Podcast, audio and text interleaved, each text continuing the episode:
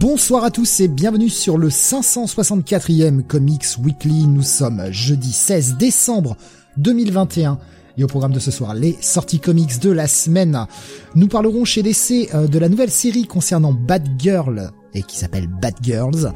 Nous parlerons aussi de Robin Batman, Joker, Titans United et Batman the Impostor chez Hulk, la suite, chez Marvel, pardon, la suite de Hulk, deuxième épisode de la série de Donny Cates, Eternals, Savage Avengers, Defenders et la mini-série The Thing. Enfin, en indé, la suite de New Burn, Primordial et Teenage Mutant Ninja Turtles. Je suis Steve et vous écoutez le Comics Weekly.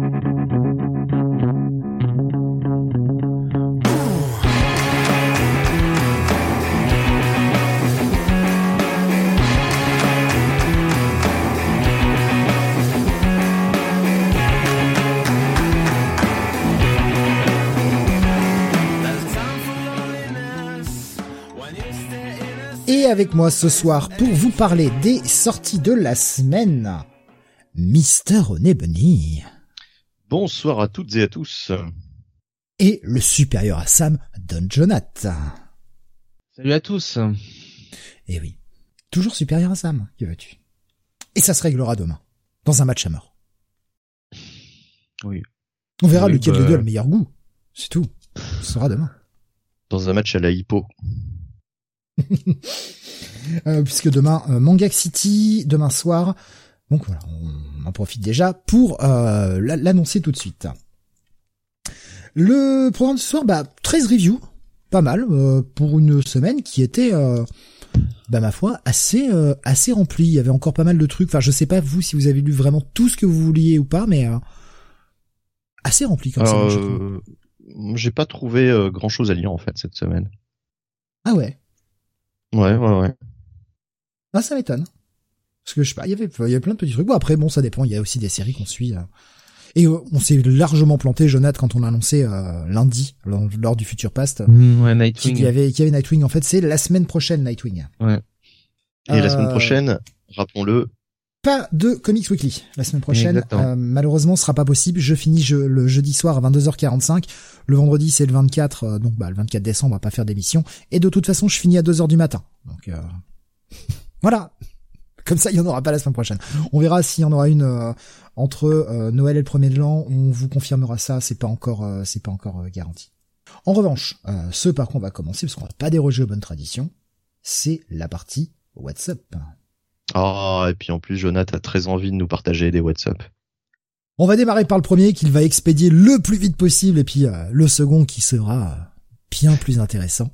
Euh, J'ai peur. le, le premier, le premier Steve, c'est bien sûr Spider-Man auquel on pense. No Way Ah bah non. Home. Ah bah non, fallait faire l'inverse. Fallait faire l'inverse, fallait Voilà. expédier l'autre film.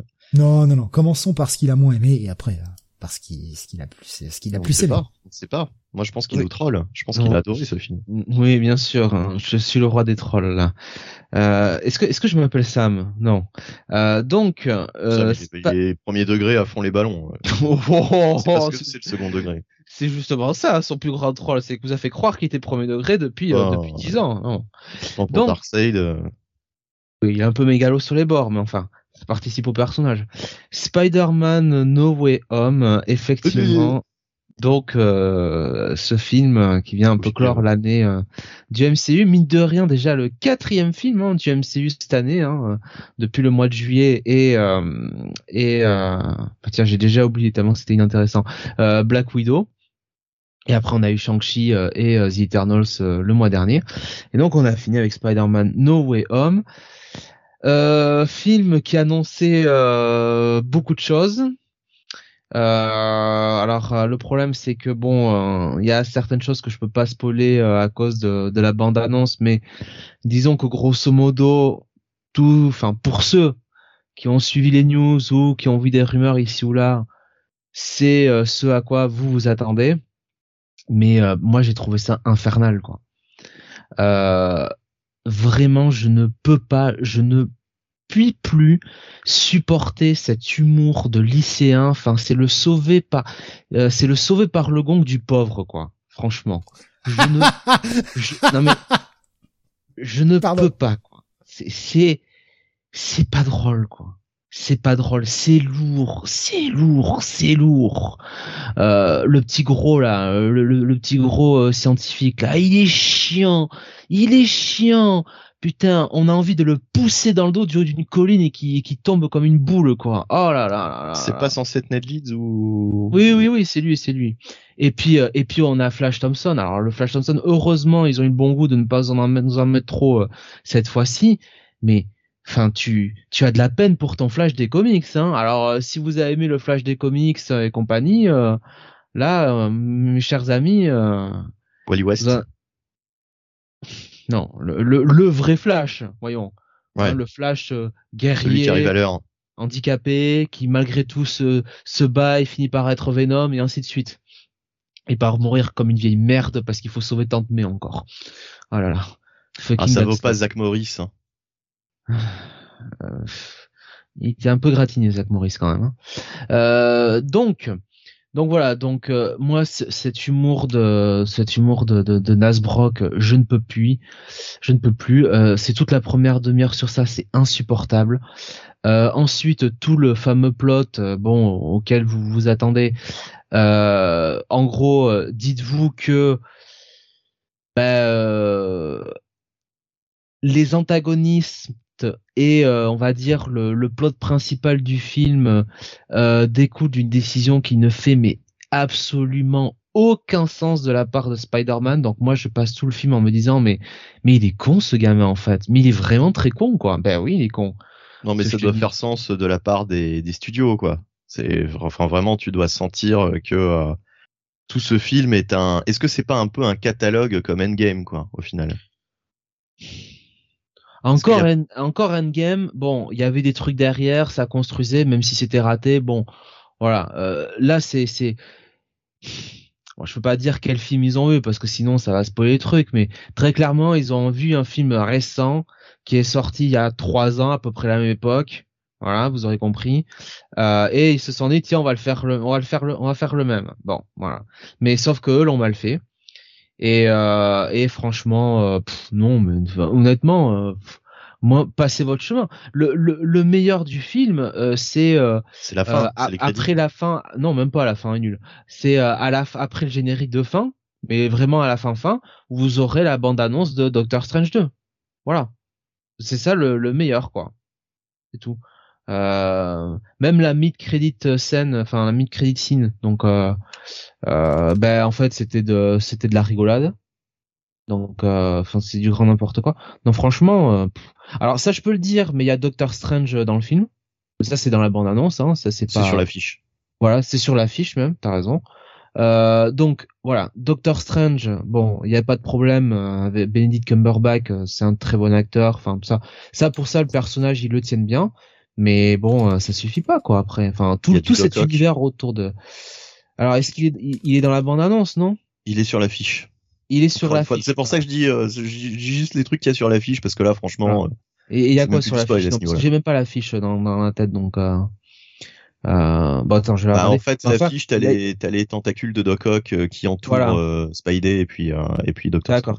Bon, mais Do Doc Ock, Doc Ock, ça va. Enfin encore, enfin c'est c'est pas c'est pas un problème. Mais après, oui effectivement, il y a les tentacules de Doc Ock. Doc Ock, ça va quoi encore. Mais non, franchement, c'est euh, moi j'aime pas parce que déjà ça fait passer le protagoniste pour un abruti immature qui ne fait que des mauvais choix. Or, je rappelle quand même que c'est son troisième film, qu'entre temps il y a eu euh, juste une guerre intersidérale avec euh, avec euh, Thanos. Donc, on attendrait peut-être que le mec évolue un petit peu dans ses choix et prenne un peu en maturité. Voilà. Non. Enfin. Ah non, c'est vrai, c'est le MCU. Pardon, les persos n'évoluent pas, surtout pas. J'oubliais. donc voilà. Comics. Donc, comics. Ça respecte les comics. Ah oui, bien sûr. Bah, là, je peux te dire que euh, le Peter Parker de Dan Slott est un prix Nobel hein, à côté de ça. Euh, donc voilà, ça. Le pire, c'est que je, je, te crois. Hein, enfin, je. Non, mais c'est ça. J'ai vu, j'ai vu les deux premiers. Euh, je préfère euh, relire Dan Slott que, que revoir les ah deux premiers. Quoi.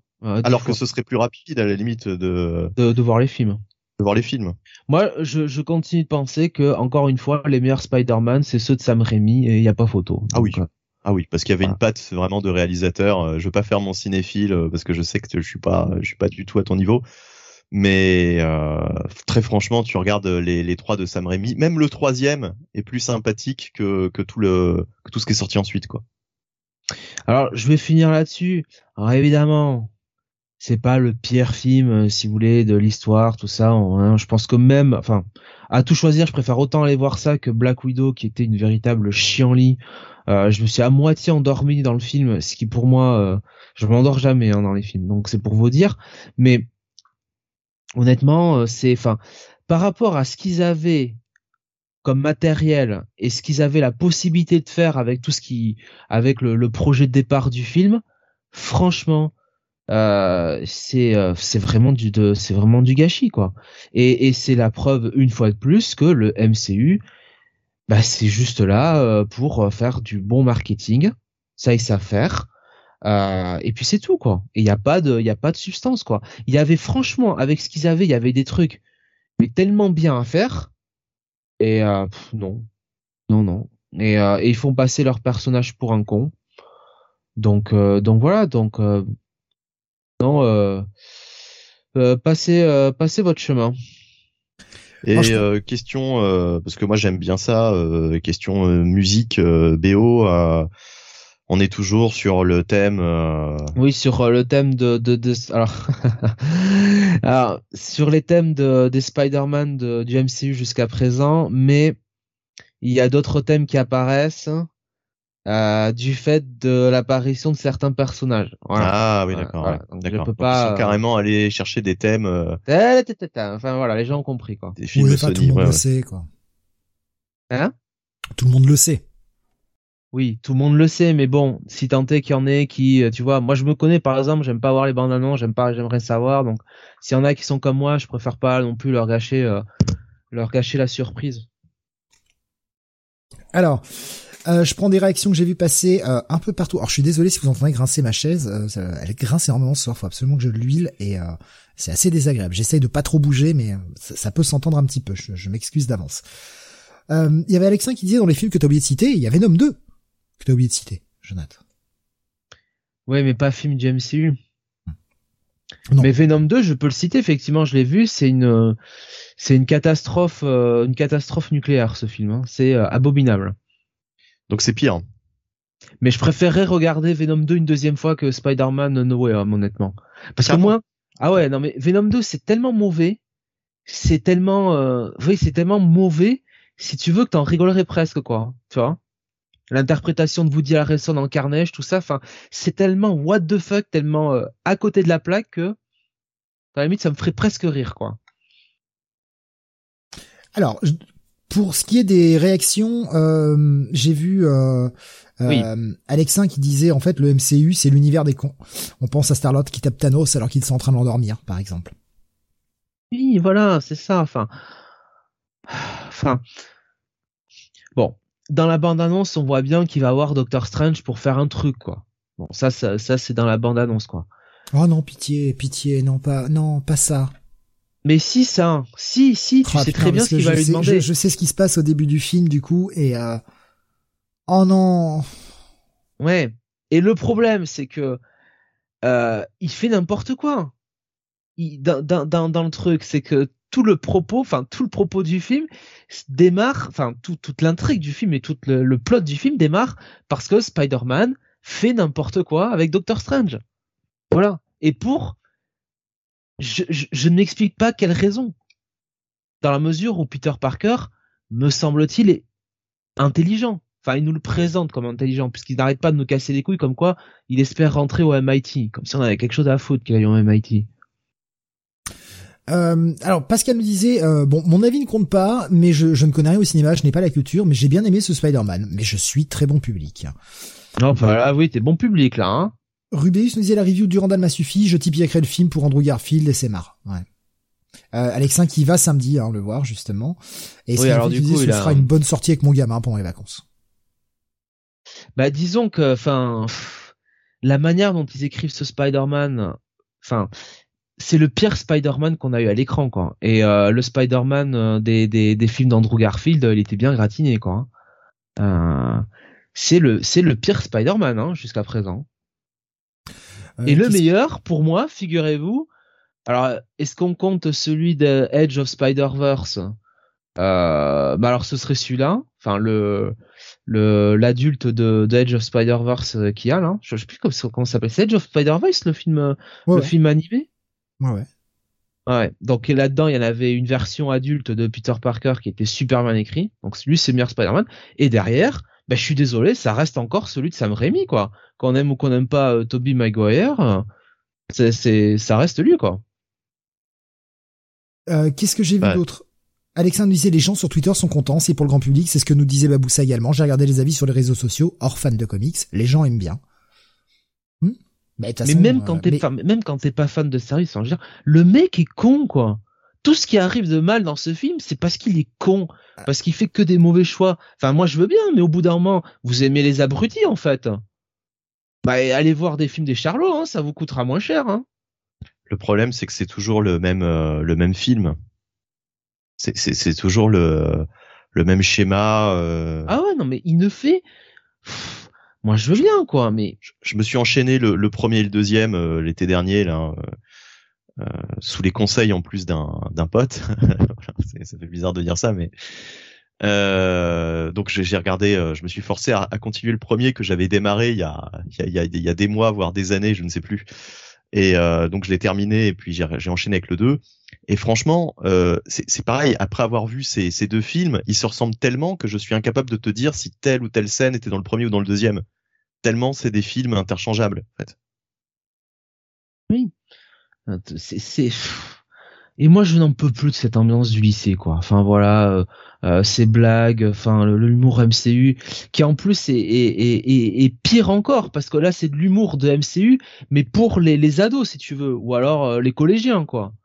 Donc c'est non, non, non. Enfin le petit gros là, oh, au secours, quoi. Faut se rendre à l'évidence, les films du MCU ne sont pas faits pour les fans de comics, point barre. Voilà. Moi, je suis désolé. Enfin, quand j'ai, on, on, en a parlé juste avant le début de l'émission, je, je revenais des courses et j'entendais euh, dans la bagnole euh, sur France Info un sujet fait sur la sortie du film parce que euh, c'est le film qui a cumulé le plus d'entrées là post-Covid pour sa sortie. Parce qu'ils sont déjà à 487 000 entrées, je crois, pour juste le jour de la sortie. Enfin, c'est ce qui est assez énorme. Enfin, quand moi, quand j'entends les gens, je suis désolé. Hein, ça, je vais, je vais passer pour un élitiste et un sale con, mais après tout, ce sera pas pire que d'habitude. Parce qu'il a plus je veux dire, quand j'entends des péons nous parler de multivers, moi, tu vois, ça commence à me donner des boutons, en fait. À un moment, euh, waouh, c'est ah, le multivers. C'est le multivers pour les nuls, là, donc euh, bon. Ouais, ça les gens sont partis, quoi. Vous pouvez pas nous laisser ça tranquille. Vous pouvez pas nous laisser tranquille, en fait. Non, non, eh, mais encore, tu vois, tous les mecs qui, ont, qui, qui, vont se croire intelligents vont te dire, oh ouais, mais tu connais le multivers. Ouais, mec, euh, je le connais, t'étais pas né encore. Ferme ta gueule. Allez, dégage. Mais il y a des trucs qui sont qui, font bien. Moi, je vous dis, euh, Doctor Strange, par exemple, c'était pas mal, tu vois. Et, euh, et le personnage de Benedict, enfin, la, la, manière qu'il qu'il interprétait avec Benedict Cumberbatch, ça marche. Le problème, c'est que souvent, c'est le premier. Le premier est toujours pas mal. Rappelle-toi, le premier Cap, le premier Iron Man. Le premier Spider-Man, il était nul aussi, hein. Oui, c'était pas Marvel. Euh, ah si, euh, non, oui, oui, enfin oui, je vois ce que tu veux dire. Non, mais enfin c'était pas vraiment le premier quoi tu vois ce que je veux dire. On avait bah, déjà eu d'autres films Spider-Man. Oui tu, tu, vois ce que je veux dire. Non je vois pas. Euh, et d'ailleurs le, le, problème de Spider-Man c'est que les trois itérations même celle de Sam Raimi te démarrent quand il est au lycée. C'est c'est pourquoi ne pas démarrer un Spider-Man? Enfin j'ai la réponse en fait dans la question hein, je sais très bien. Euh, sorry mais Sam Raimi dans le premier film euh, Sam Raimi dans le premier film il est déjà à l'université hein. Ah c'est vrai oui oui. Non attends il ça démarre pas quand hein. il est au lycée? Bah, on le voit un peu au tout début, mais euh, très vite, une fois qu'il a les pouvoirs, après il part à l'université. Hein. C'est vrai, c'est vrai, c'est vrai, c'est vrai. On fait assez vite la transition. Mais euh, mais c'est pour ça que, enfin voilà, faut, faut, faudrait vraiment se, se dégager de ça, quoi. Bon, voilà. Déjà. Euh, j'ai fini. allez le voir si vous voulez. Alors je peux le dire parce que de toute façon, enfin non, je veux pas le dire. Mais en gros, Kevin Feige avait avait révélé que Charlie Cox était euh, le Daredevil du, du MCU, enfin qui gardait euh, son rôle de, de Daredevil. Donc euh, bon. Et Danofrio aussi, non? Et Donofrio. Au, au moins, il est pas trop con là-dessus. Bref.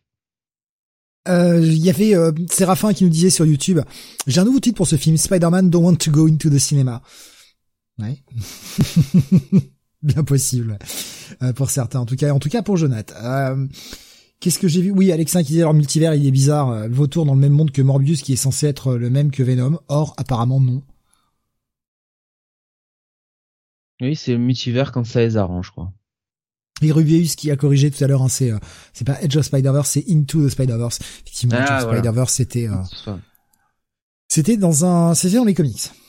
Spider-Man No Way José nous proposait Alexa. Euh, et euh, Baboussa qui proposait d'aller voir Bon baiser de Hong Kong pour les Charlots. No Euh, way, Rosé, Oh non, nous, oui, Rougi, tout, tout, tout, tout. Parle-nous d'un autre truc que tu as vu, Ah. Jonathan, et que tu aimes particulièrement. Euh, tu Voilà. de la série Succession qui vient de finir sa saison 3. Ah, c'est Exactement. une série. Oui, c'est une série. Ils viennent de finir donc la saison 3 euh, avec l'épisode 9 euh, donc euh, euh, qui est sorti dimanche soir. Donc c'est une série euh, d'H- d'HBO. Qu'est-ce que c'est Succession? Eh bien, euh, c'est dans le titre hein, littéralement, c'est-à-dire que Logan Roy est à la tête d'un conglomérat de médias, donc c'est Westar Rocco, je crois que ça s'appelle comme ça, enfin c'est Waystar grosso modo, et bah il a euh, 80 ans ou bientôt 80 ans et du coup il pense sa succession et à qui il va léguer euh, son empire. Et forcément, les regards se tournent vers ses enfants, donc euh, Connor qui est son fils aîné qu'il a eu de sa première femme, et euh, Kendall, Shiv et, et Roman qu'il a eu donc avec sa seconde femme Caroline. Donc voilà, donc donc euh, Logan euh, se tâte un peu pour savoir à qui lègue euh, son à qui lève son son royaume. Et succession c'est ça grosso modo. C'est un petit peu les pas les manigances mais en tout cas plus que les manigances je dirais euh, on suit des personnages qui euh, qui euh, voilà euh, euh, essayent un petit peu de euh, bah, de se faire sa place dans ce monde impitoyable qui est celui de, Logan Roy euh, donc euh, donc c'est quand même une série euh, alors selon les personnages que l'on suit ça peut être soit une série euh, un peu un peu un peu dramatique un drama soit La Dallas, peut-être? Oui, un petit peu dans ce style-là. Euh, soit quelque chose de plus, euh, bah, de plus caustique, avec beaucoup d'humour noir, euh, beaucoup de, euh, vraiment de, de punchline assez, assez génial, avec des dialogues vraiment ciselés. Il y a beaucoup de scènes cringe aussi. Euh, mais vraiment euh, cringe cringe hein, et c'est fait pour être cringe euh, pour justement te montrer à quel point bah, certains personnages sont obligés de de faire des trucs improbables pour euh, bah, monter monter dans l'échelle hein, tout simplement. Et et donc c'est enfin c'est remarquablement bien écrit c'est remarquablement bien interprété. Bah grosso modo vous regardez les Emmy Awards les Grammy Awards euh, les mecs ont sont souvent nominés pour toutes les, les catégories des, meilleurs acteurs. Je crois que les Emmy Awards euh, du meilleur acteur 2020, euh, c'était justement euh, donc Jeremy Strong qui interprète le personnage de Kendall. Kendall qui est un petit peu le par la force des choses le protagoniste de de, de Succession puisque c'est un petit peu le dès l'épisode pilote il est présenté comme un petit peu le sur le papier le chosen one de de Logan en tout cas euh, celui qui se rapprocherait le plus de, de l'héritier de, de Logan pour le euh, pour le, le poste de de de de chief executive officer officer enfin grosso modo enfin le, le président de de ouais, ouais, le président de de de la compagnie de Waystar. Et euh, et donc euh, ben c'est euh, non mais c'est c'est En fait, c'est remarquable. C'est Aristide Development en pas, en, en pas comique, quoi. Il y a énormément de comparaisons avec Arrested Development. Euh, Il y a beaucoup de, de gens qui ont fait cette allusion-là, et euh, bah, notamment parce que il y a, comme je te dis, il y a certaines scènes, enfin beaucoup de scènes avec certains personnages qui sont euh, qui sont drôles as fuck, enfin avec des, euh, mais vraiment des punchlines, euh, enfin tu tu te, te pisses dessus, et effectivement il y a ce côté-là de de Arrested Development, euh, mais sauf que si tu veux, il y a pas, enfin y- a- en tout cas, il n'y a pas le, le Michael des trois premières saisons. Tu sais, un peu le personnage qui est quand Oui. même, euh, qui est un peu calme, un peu plus calme que les autres et qui essaye un petit peu de, de diriger un peu cette ménagerie, quoi. ils sont tous euh, ils sont tous cinglés quoi là-dedans quoi dans Succession ils sont tous euh, euh, pour la plupart vraiment des des bah des connards quoi hein, voilà ou des carriéristes hein, faut faut faut le dire faut le dire comme ça après certains personnages sont quand même plus travaillés que d'autres encore une fois le personnage de Kendall c'est un personnage qui je qualifierais sobre enfin sobrement non mais il y a un petit côté Matt Murdock en lui quoi tu vois. Il y a forcément un personnage un peu plus sympathique aussi pour que tu t'attaches euh, plus à lui qu'aux autres. Bah, le personnage, le personnage de Kendall, mais Kendall est pas blanc blanc non plus quoi. oui, bien sûr. Bah sinon ce serait pas intéressant. Mais euh, euh, trois ans que ça existe? Trois saisons, ouais. Putain, c'est c'est c'est extraordinaire. Je suis passé. Parce que Jeannette pourrait pouvoir te parler de pourquoi plus de trois ans. Bah, 18, première saison en 2018, deuxième saison en 2019 et bah, le Covid, étant passé par là, on a dû attendre 2021. Euh, mais c'est la première fois que j'en entends parler. Tu, tu, tu, tu me la conseillerais quand même cette série du coup? Ah, je pense que tu vas. Euh, ah, tu vas adorer, oui. Je pense que tu vas. Ah bah, bah, euh, mais pourquoi ne m'en as-tu jamais parlé en fait finalement? C'est surtout ça. Avec toutes nos discussions, ça fait trois ans. Parce que tu mérites pas. Tu mérites de souffrir avec des séries nulles. franchement, enfin, même même plus que toi, je la conseille à tout le monde, quoi. Ah oui, non mais d'accord, mais euh, tu m'as tu m'as déjà conseillé, tu m'as déjà conseillé des trucs par le passé, mais c'est vrai que ça, tu m'en avais jamais parlé. Euh, j'ignorais même euh, que c'était une série avant l'émission. quand t'as dit Succession, je voyais pas trop ce que c'était. Je suis complètement à côté, passé à côté de cette série. En même temps, HBO, bon bah, je pense que c'est sur aucune plateforme française, hein, cette série. Pas encore. Un jour HBO Max en France. Ouais. Comment? Je dis un jour HBO Max en France. Hein, ça commence à arriver un peu partout en Europe, mais alors nous, par contre, en France, on voit peu de la gueule. Mm. Je pense que c'est à cause des accords qu'ils ont avec Canal+. Je pense aussi. Ou OCS. il doit y avoir pas mal de problèmes de, de droit, effectivement.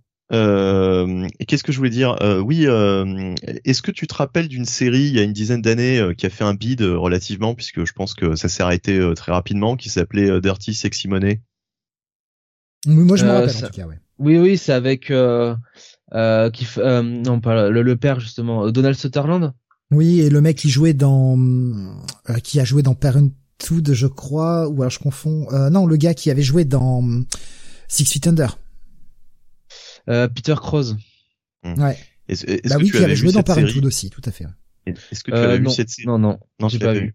D'accord. Ok. Donc je voulais savoir si ça se rapprochait un peu de ça dans le dans le dans le style, mais du coup voilà, je n'aurais pas de, Après, de réponse. Mais... Après, faut faut aussi intégrer que dans Succession, hmm. euh, tous les épisodes sont pas euh, tournés sur euh, le côté euh, bon la compagnie qu'est-ce qu'on fait qui enfin tu vois qui va souvent tu des épisodes qui sont juste euh, bah, 50 minutes avec des des mecs qui s'insultent quoi. Voilà. Euh, bah il y a une je sais pas il y a, y a un gala de charité ou je ne sais quoi.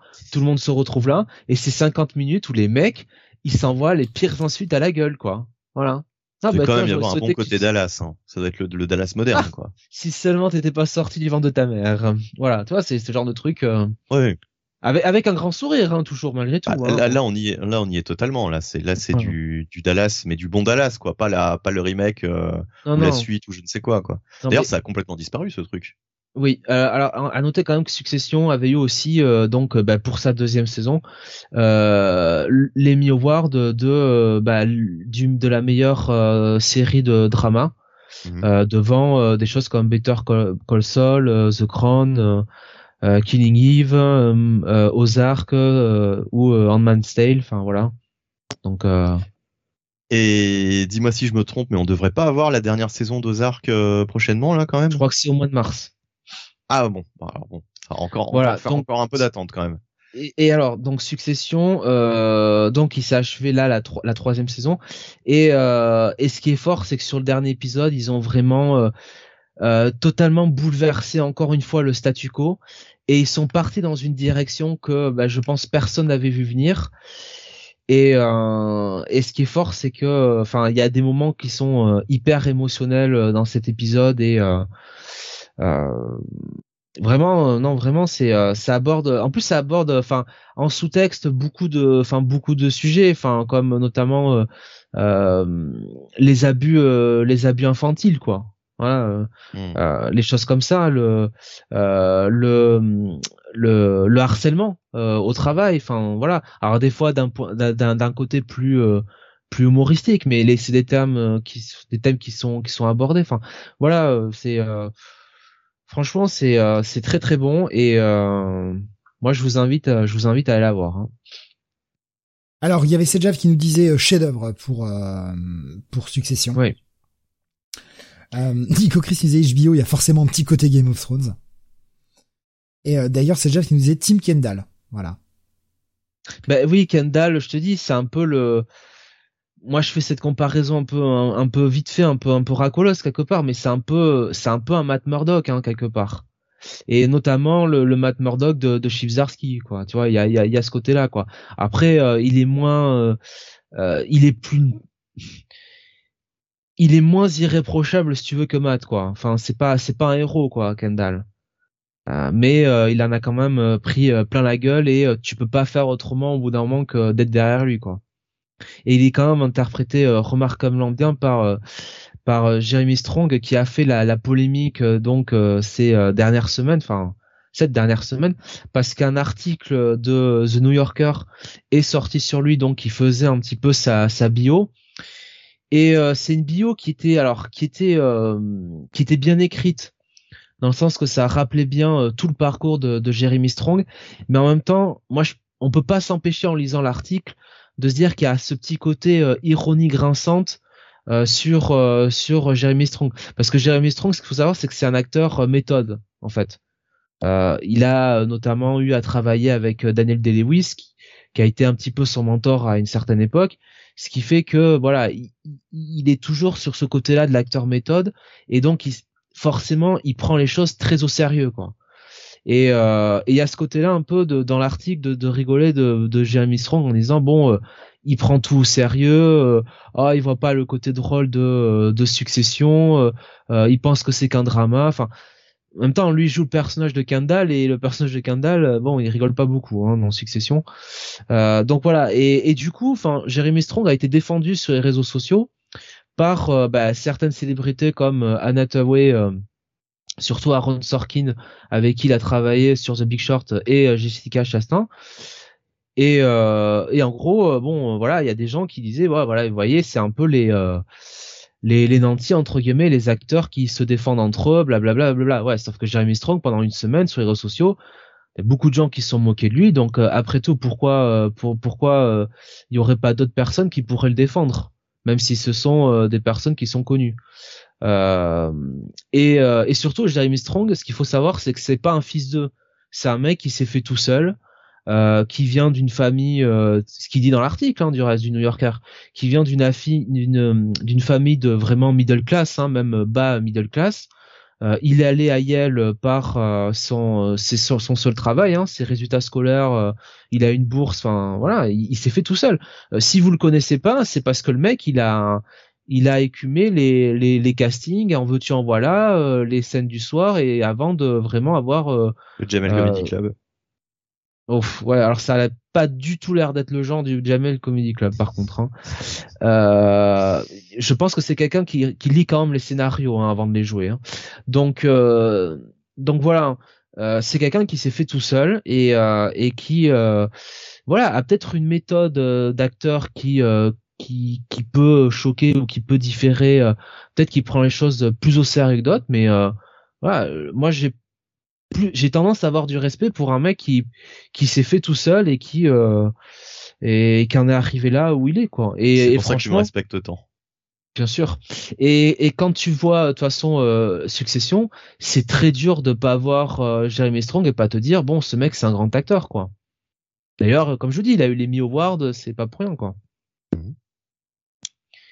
Et à noter qu'il est, qu'il y a aussi donc euh, dans Succession Brian Cox, qui est un, alors lui qui est plus vieux du coup, qui qui joue Logan, qui est un très très grand acteur, euh, qui euh, a fait beaucoup de théâtre anglais, beaucoup de théâtre shakespearien notamment, et forcément c'est quand même dur de pas rater Succession, de rater Succession et de pas se dire qu'il y a une grosse influence de de Shakespeare là-dedans. donc lui aussi, Brian Cox, il est il est bien tombé quoi. Donc voilà, c'est euh, c'est une super série. Quoi. Siro qui nous dit, il n'a toujours pas parlé de Sarah Snook, je suis étonné. Ah bah oui, parce qu'elle est rousse. Mais euh, Sarah Snook, euh, elle est très bien dans Succession. Après, le personnage de Shiv est un peu, un peu tête à claque sur les bords quand même, quoi. On l'aime quand même, c'est une rousse, mais bon, des fois. Déjà avec Nico Chris, hein, nous ont confirmé HBO, c'est que sur OCS. je pensais qu'il y avait un accord avec Canal, mais non, bah voilà, c'est que sur OCS. et Alexin qui allait en ton sens. Game of Thrones s'était retrouvé sur OCS du coup. Alexin qui allait en ton sens, hein, c'était pas mal, Dirty Sexy Money. Oui, et d'ailleurs je crois qu'il y avait eu qu'une saison ou deux, je sais plus. Deux, deux, je crois. Deux, ouais. Ça s'était arrêté assez, assez rapidement. Ça a été annulé à saison 2, ouais. Hmm. Si ma mémoire est bonne. Ça, ça commence à remonter cette série. Oui, oui, euh, une bonne dizaine d'années. Hein. Je pense que c'était plutôt aux alentours de 2010, 2011 par là peut-être. Fin euh, fin des années 2000 ou début 2010, ouais. Euh, entre 2008 et 2011 par là. Euh, je, je, la classe par là à peu près. Hmm. Bah, je pense qu'on se connaissait déjà en fait. Donc c'est pour ça que je le, je, le, je, le, je le range là, quoi. Oui, on avait déjà euh, malheureusement, enfin malheureusement, disons malheureusement, ouais, on s'était déjà croisé. Non, mais c'est qu'on se sent vieux d'un coup, mais euh, City était déjà en route. notre vie, notre vie est sacrément devenue de la merde. Hein. Ah, Dès que j'ai fait ta connaissance, on, on faisait déjà ça il y a 12 ans, voilà, c'est 13 même. Ça qui est, tu t'es dit quand même. En parlant euh, de Flashpoint. De Flashpoint. Oui, parce que je, je, tu sais, je, je, sors la vieille référence euh, qu'on a traitée il y a, il y a à peu près à l'époque, quoi. Euh, Nico Chris, avant de passer à la, au, au review, Nico Chris me disait, j'ai regardé le premier épisode de Lock and Key, toujours à la pointe des nouveautés. Euh, on ne se retrouve, on ne retrouve pas l'ambiance originale du comics. Quelqu'un a tout regardé pour un avis. Alors, Schizophile disait qu'il, lui, l'avait abandonné au troisième épisode parce que c'était trop teenage et ne retrouvait pas l'ambiance de la BD. Euh, est-ce que l'un de vous l'a maté, Lock and Key, et pourrait donner un petit avis? Oui, euh, oubliez, euh, oubliez le, le comics, ça vaudra mieux. Bah, oubliez plutôt la série télé, alors lisez le comics. Bah, la série télé est pas est pas déshonorante en soi, mais effectivement c'est plus euh, c'est plus teenage quoi, très clairement.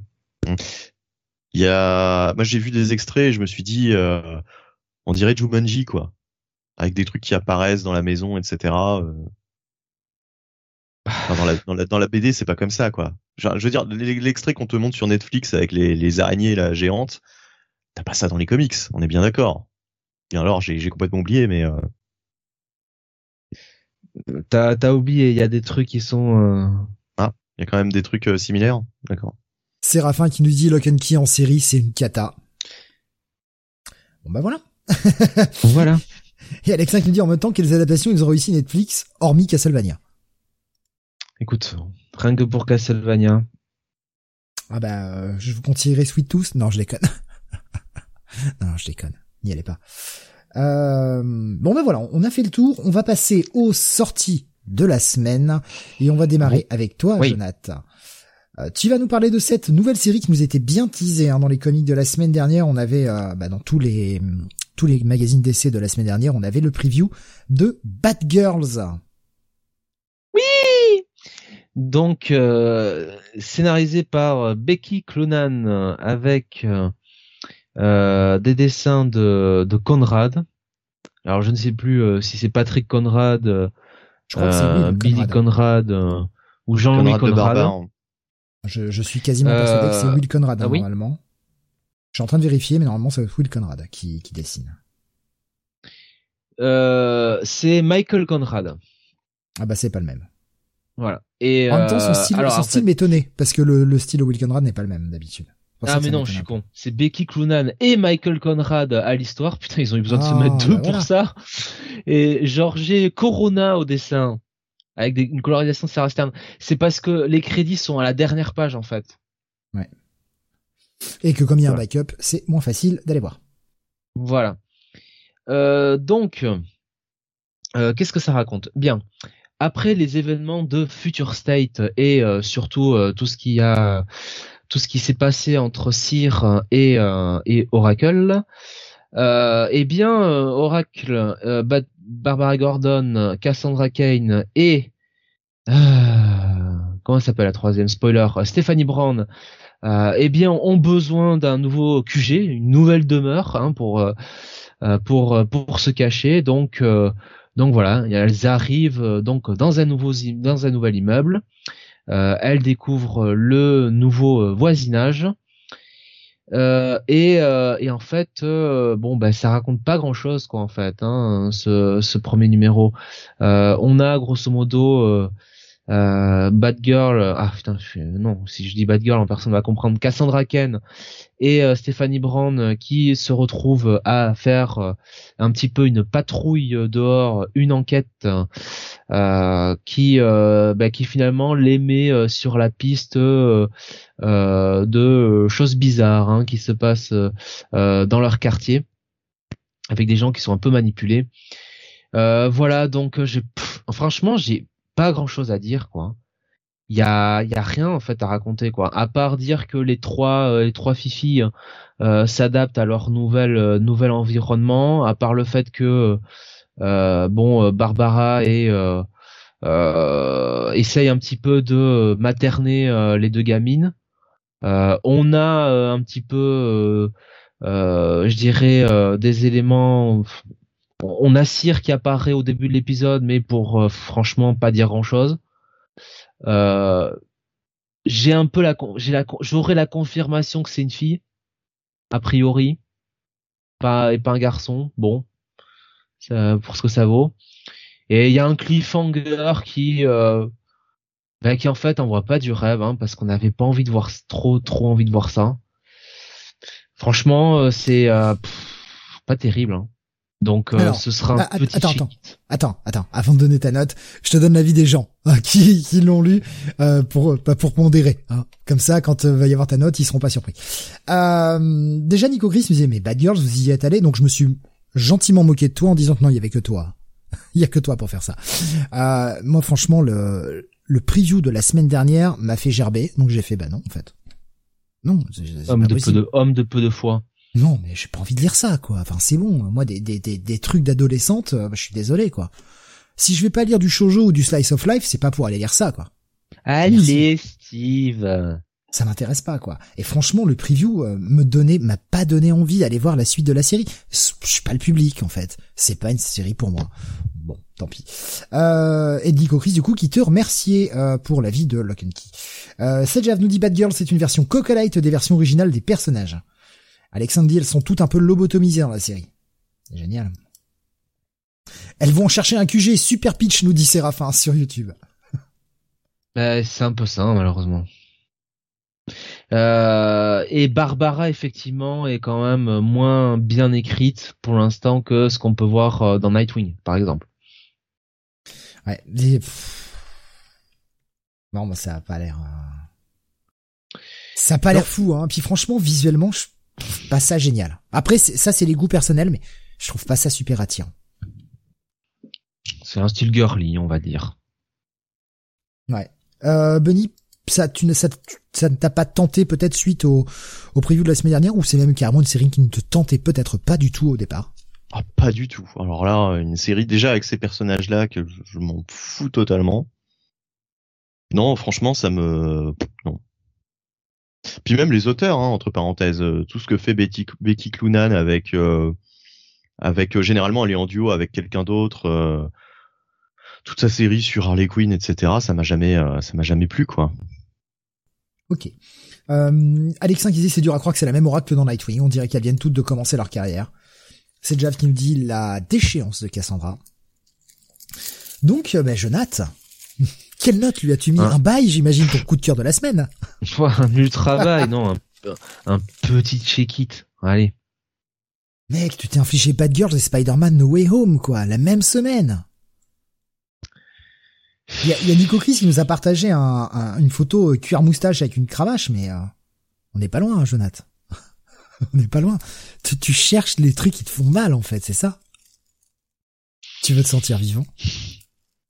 J'avoue que j'avais une curiosité malsaine sur euh, Spider-Man No Way Home et puis euh, quand j'ai vu les blagues d'ado au début, je me suis dit mais que t'es con, mais que t'es con. Jonathan prévu sur ça, il cherche la douleur, nous dit Alexin. Ouais, bon, bah tant pis. Hein. Bah, après, ça plaira peut-être à, un certain public, euh, voilà, peut-être un public bah, plus adolescent, plus féminin, et tant mieux. Comme ça, ils auront leur série pour. Mais ouais, je pense qu'on est vraiment pas la cible. Ben qu'il euh, euh qu'il profite bien des quatre numéros qu'ils vont avoir parce que ça va pas aller beaucoup plus loin hein, ce truc là. Hein. Ouais. Je parierais pas, moi. Je parierais bien en 12, tu vois. M'étonnerait pas que ça aille au moins jusqu'à 12, ce truc. On va leur donner 6, c'est bien assez. Bah, ouais. Le public des films, nous dit euh, Alexa. Vous nous proposez en 5. Ouais, moi je parie sur 12, on verra. Bon, on fait pas pyramide là-haut.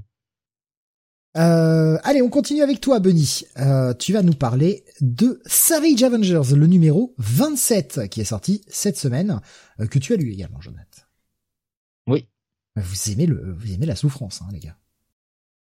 Ah oui, là-dedans, oui. Euh, alors, vu que Monsieur Nebony n'est pas prêt, hein, visiblement, euh, je vais donc Bah, euh, commence, embrayer. Euh, alors, Ah bah il a été. Aven- Ah il a carrément Ah. été d'écho en fait. Ouais. Ah, bah écoute, tant pis, je continue. Vas-y, vas-y. Savage Avengers, donc c'est toujours écrit par, euh, alors là, euh, Steve, euh, un poète de chez poète, hein, Jerry, Du- Jerry Dugan, vraiment, euh, dessiné par euh, Patch Zircher. C'était Patch Zircher ou Patrick Zircher Bah c'est Patrick, mais Patch, euh, c'est son surnom. Oh, le mec, ils ont tellement de, ils ont tellement de plus de respect pour lui qu'il appelle Patch. Ouais, mets un patch un peu sur euh, sur tes dessins, Euh, avec une colorisation de euh, Java Tartaglia. Donc, on revient sur le cliffhanger de l'épisode précédent, c'est-à-dire, bah, grosso modo, le personnage de Kulan Gat, ce sorcier qui a accumulé grosso modo tous les pouvoirs des sorciers euh, à travers le monde et à travers euh, les temps. Euh, c'est plus que le sorcier suprême, c'est je sais pas moi le pff, le sorcier final, hein, je sais pas comment le qualifier. Le mec est surpuissant, le mec a totalement lessivé la Terre, il y a plus d'Avengers, il y a plus rien. Moi je dirais le méta sorcier, là comme ça. Je, je, je lui invente un méta titre. Euh, on en est à un point, Steve, où on est obligé d'avoir un team-up entre Doctor Doom, euh, euh, Doctor Strange et comment il s'appelle? Kang pour pouvoir se sortir de tout ça, avec évidemment aussi l'aide de, Conan. Et et ben pour pouvoir régler le problème, parce que là on est quand même à la fin de l'arc, Stephen Strange a, a quand même mis au point un plan euh, donc Ah, euh, dans l'épisode présent. Il est toujours vivant lui. Ah bon. Bah oui, Bah bah, bah mais c'est notre version. Ouais, ouais, ouais, mais comme dans les Defenders quoi. Il est toujours vivant quoi. Bon, ça va, hein, on va pas non plus. Vous n'allez pas non plus critiquer euh, la continuité quand même, je vous prie. Euh, euh, déjà, soyez contents d'avoir des bons titres Il y en a Hein euh, avec des bonnes histoires. N'en demandez pas trop quand même. Ne demandez pas de la continuité non plus, je vous prie, monsieur. Ne soyez pas insultant maintenant. Au bout d'un moment, ne soyez pas insultant. Voilà. Restez poli. n'écoutez pas les autres. Donc euh, voilà, Stephen Strange, non, qui n'est pas mort, mais il est quand même mort dans ce dans ce titre. Déjà, avant, c'est un autre qui revient. Il Voilà. est mort mais pas pareil. Putain, le con. Et oui, oui, qu'est-ce que tu veux? On sait plus s'il est avant, s'il est après. Enfin, il est là. Bref, il y a même deux versions de Kang dedans, deux pour le prix d'une. Alors tu vois.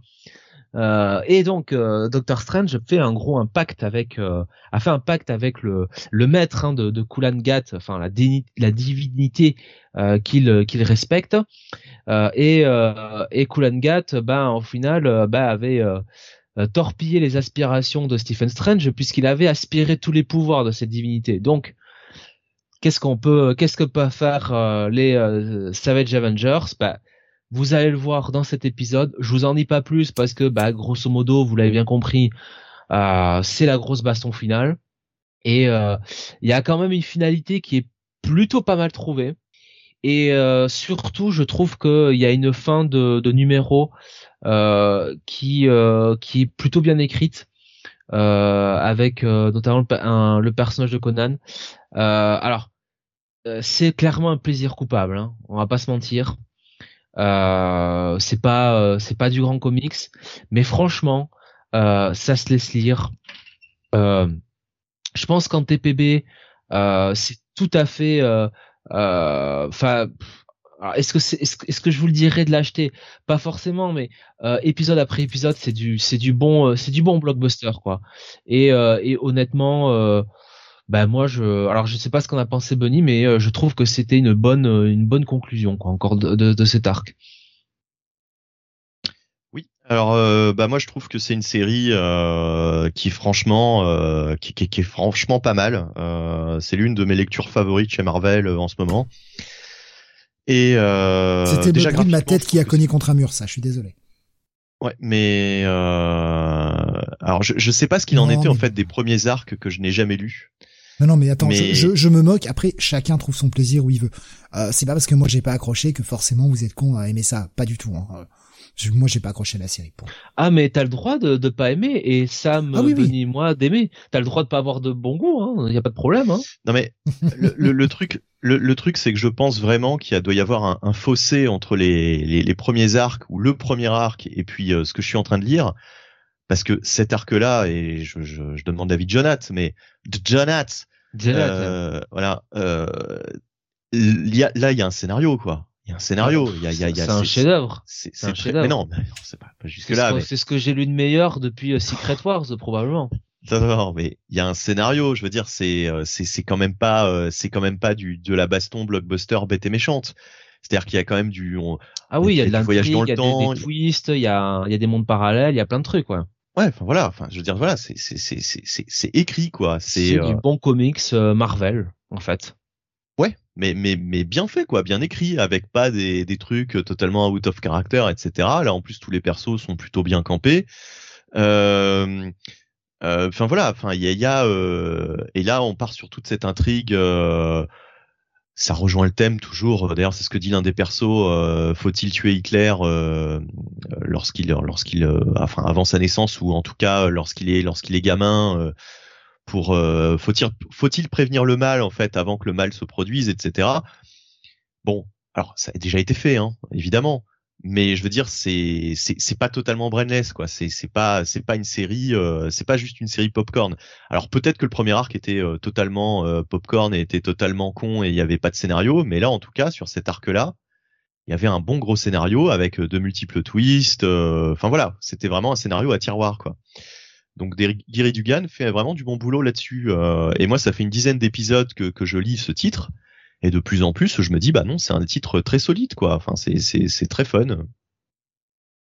Mais, Voilà, pff, donc, moi, ouais. moi, ce que j'avais pas aimé, c'était le côté, euh, le côté, euh, tu sais, euh, bah, pff, guilty pleasure, euh, gros truc, actionneur, série B, et tout. Enfin, je sais pas, je suis pas rentré dans le délire. Je suis pas rentré du tout là-dedans, mais après, heureusement, Ouais. enfin, ça a trouvé son public. La preuve, on en est au 28, au 27, pardon. Le 28 normalement sera le dernier, euh, puisque ce que nous, ce que nous disait Rubius, hein, c'est l'avant-dernier.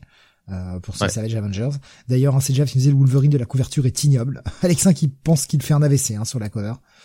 Euh, Mais, mais, mais là, tu vois, on n'est plus du tout dans le actionneur, euh, action, etc. Enfin, il y a toujours des scènes d'action. Évidemment, ça reste du comics extreme, du comics mainstream.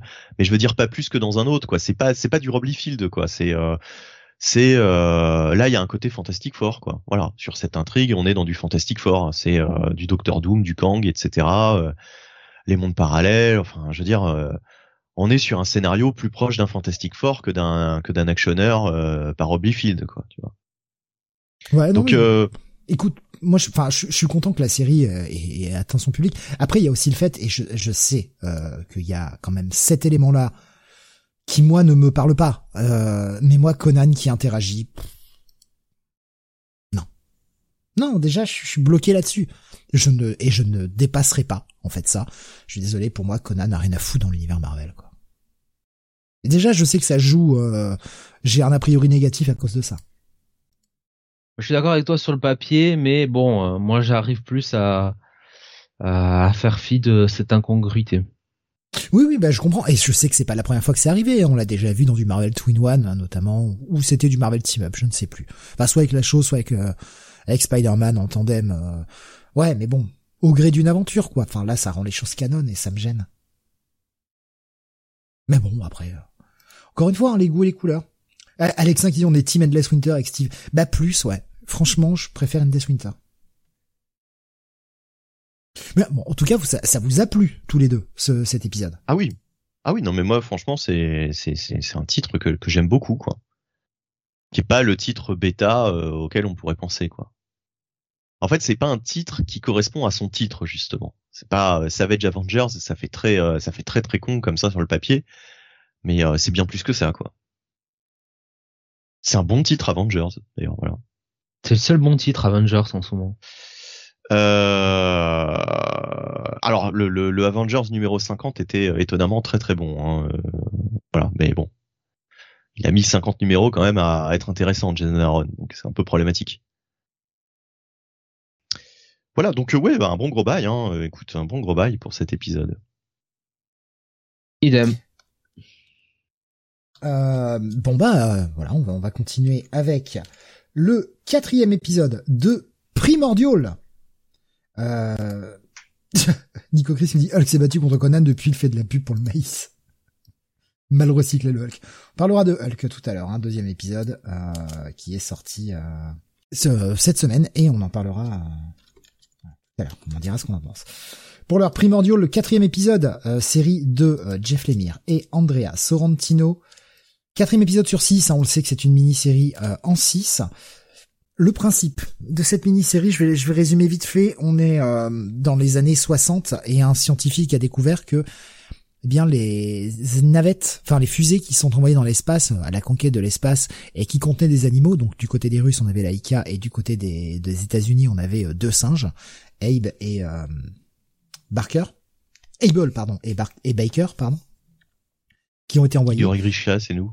Eh bien, ont disparu et euh, et justement, il essaie d'enquêter là-dessus et la navette, enfin la fusée n'a pas explosé, contrairement à ce qu'on dit, elle a juste disparu. Et, en essayant de, de, gratter un peu là-dessus, il a, euh, voilà, il a quelques problèmes. Quoi, il va être obligé de passer du côté est de, du monde. Hein. On se rappelle que c'est la guerre froide, tout ça, donc euh, quand même petite course entre les États-Unis et les Russes qui ne s'aiment pas des masses.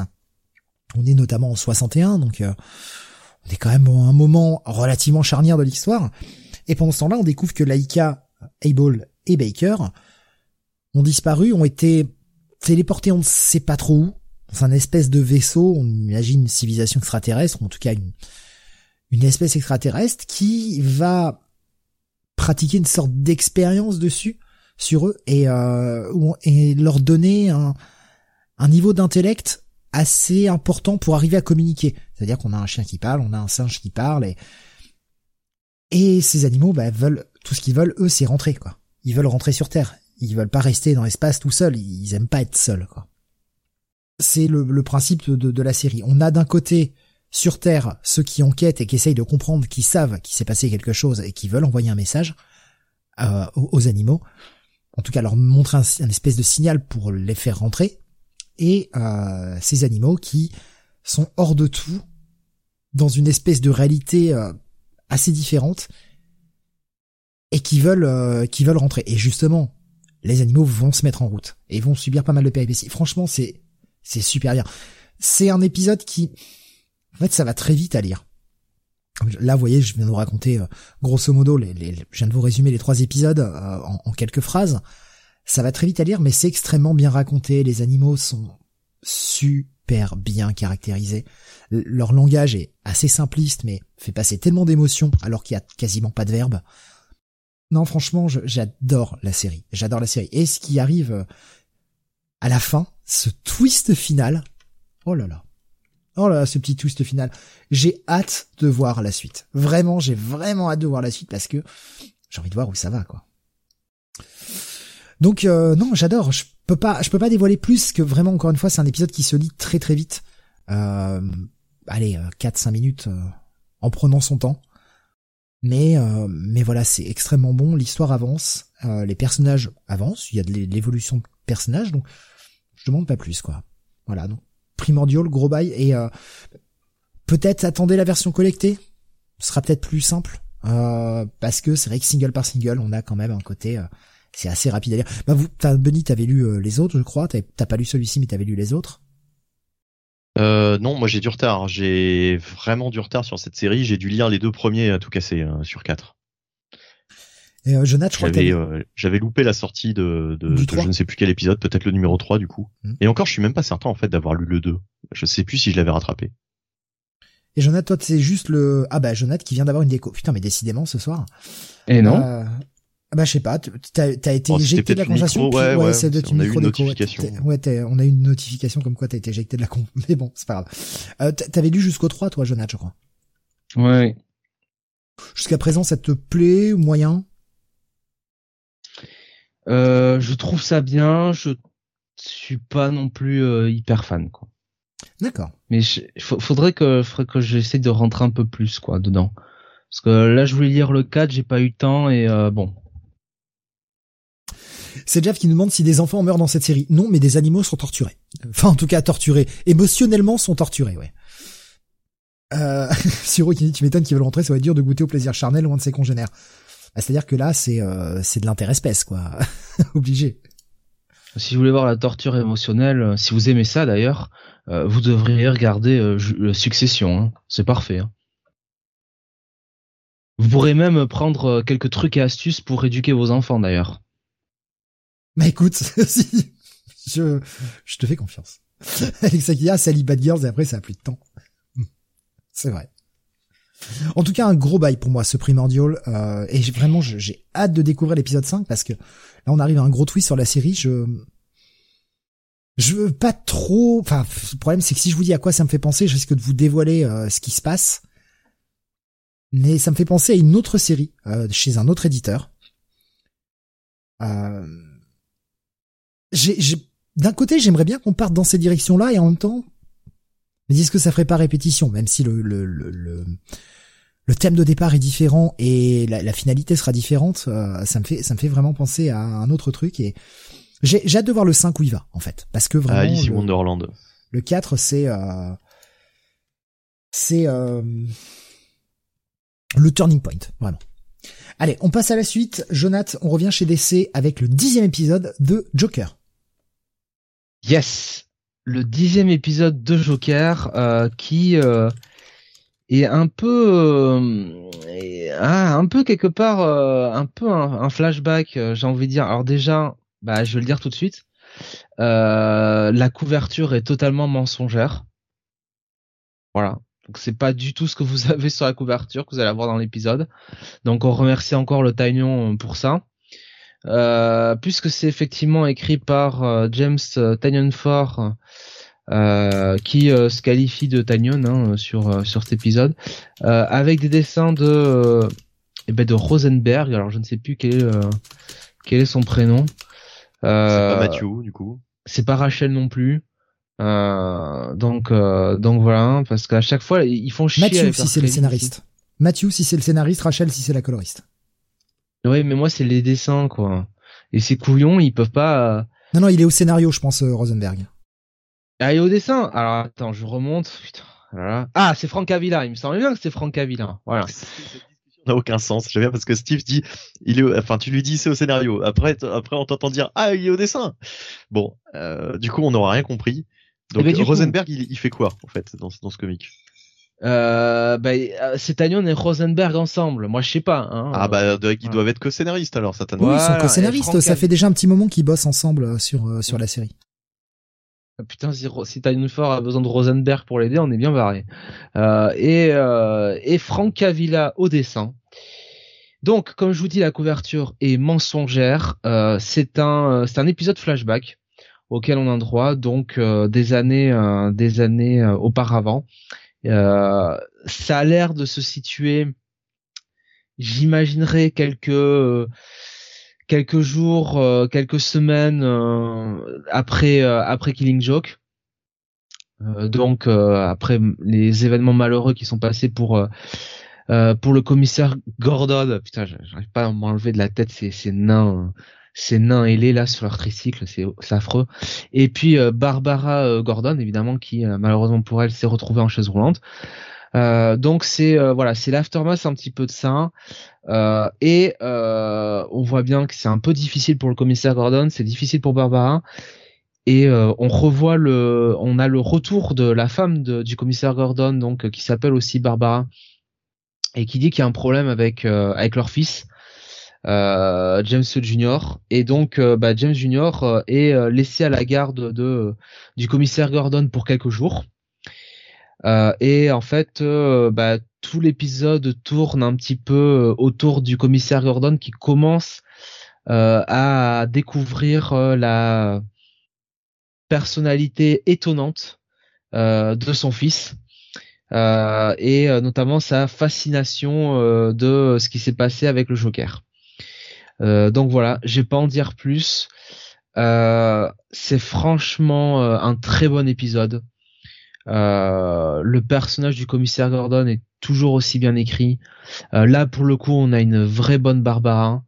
Euh, le fils Gordon est toujours aussi euh, glaçant de, enfin de, il est, euh, il est effrayant hein, comme personnage. Hein. Et là en plus il est en gosse, donc bon alors c'est peut-être le, le, fait de qu'on sache ce qu'il va devenir en adulte qui fait que, mais il y a toujours un côté glaçant hein, chez chez ce personnage, même quand il est gosse. Et, euh, et voilà, on a on a un, C'était un, un, bon personnage créé par euh, Snyder, peut-être dans son meilleur arc, hein, euh, avant qu'il fasse Batman. Avec des dessins de Frank Cavill d'ailleurs, je crois à l'époque, il me semble. Euh, Dark Mirror, je sais plus comment ça s'appelait Dark Mirror. En plus, Black Mirror. Dark Mirror. Black Black Mirror? Non. Oui, oui, Black Mirror, c'est ça. Black Mirror. Black Mirror. Dark Mirror, c'est la série. Hmm, d'accord. Euh, c'est Black en aussi. Cas, en tout cas, la série c'était un très bon arc de, de, de, Snyder et euh, il avait créé effectivement ce personnage dans cet arc. Donc dans Detective Comics juste avant les New 52 en fait. Hein, c'était euh, ça faisait même pas partie des New 52 à l'époque ce truc. Voilà et donc euh, bah, le, fils Gordon en l'occurrence il fallait comprendre que c'était le l'enfant que Batman sauvait dans Batman Year One aussi. Ah ouais. Attends attends attends attends. quand est-ce qu'on a eu cette révélation? À l'époque déjà? Parce que moi, ça me dit rien du tout, là. Bah, il me semble, oui, que c'était sous-entendu que c'était ça. Ah ouais? Putain, alors là, ça m'était, ça m'était totalement bah, De toute façon, c'est pas Barbara que, que, enfin, que Batman sauve dans, euh, dans Year One. Ouais, ouais. Mais tu te souviens de cette révélation, Steve? Euh, non, excusez-moi, non. Je, je, J'ai Space Out un moment, je regardais le chien parce qu'il va pas bien et je regardais le chien. Excusez-moi, j'ai Space Out un petit moment. J'ai retrouvé, j'ai retrouvé les crédits de Francavilla, donc c'est en tout petit euh, sur un porte-clés de, de, porte. Bon, voilà, très bien. C'est déjà euh... euh, dessin de Jock et Francavilla. Euh, voilà, en fait, c'est Black Mirror le prologue, ce, ce numéro. Ben oui, en quelque sorte.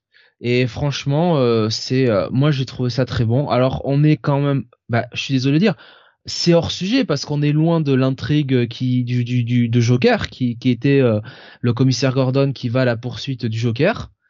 Mais encore une fois, euh, c'est un numéro qui nous permet de comprendre tout le euh, toute la difficulté qu'a Gordon euh, face au Joker, tout le désarroi qu'il a. et non, c'est très bien écrit, très bien dessiné. Donc pour moi, c'est bah, c'est un gros bail. Hein.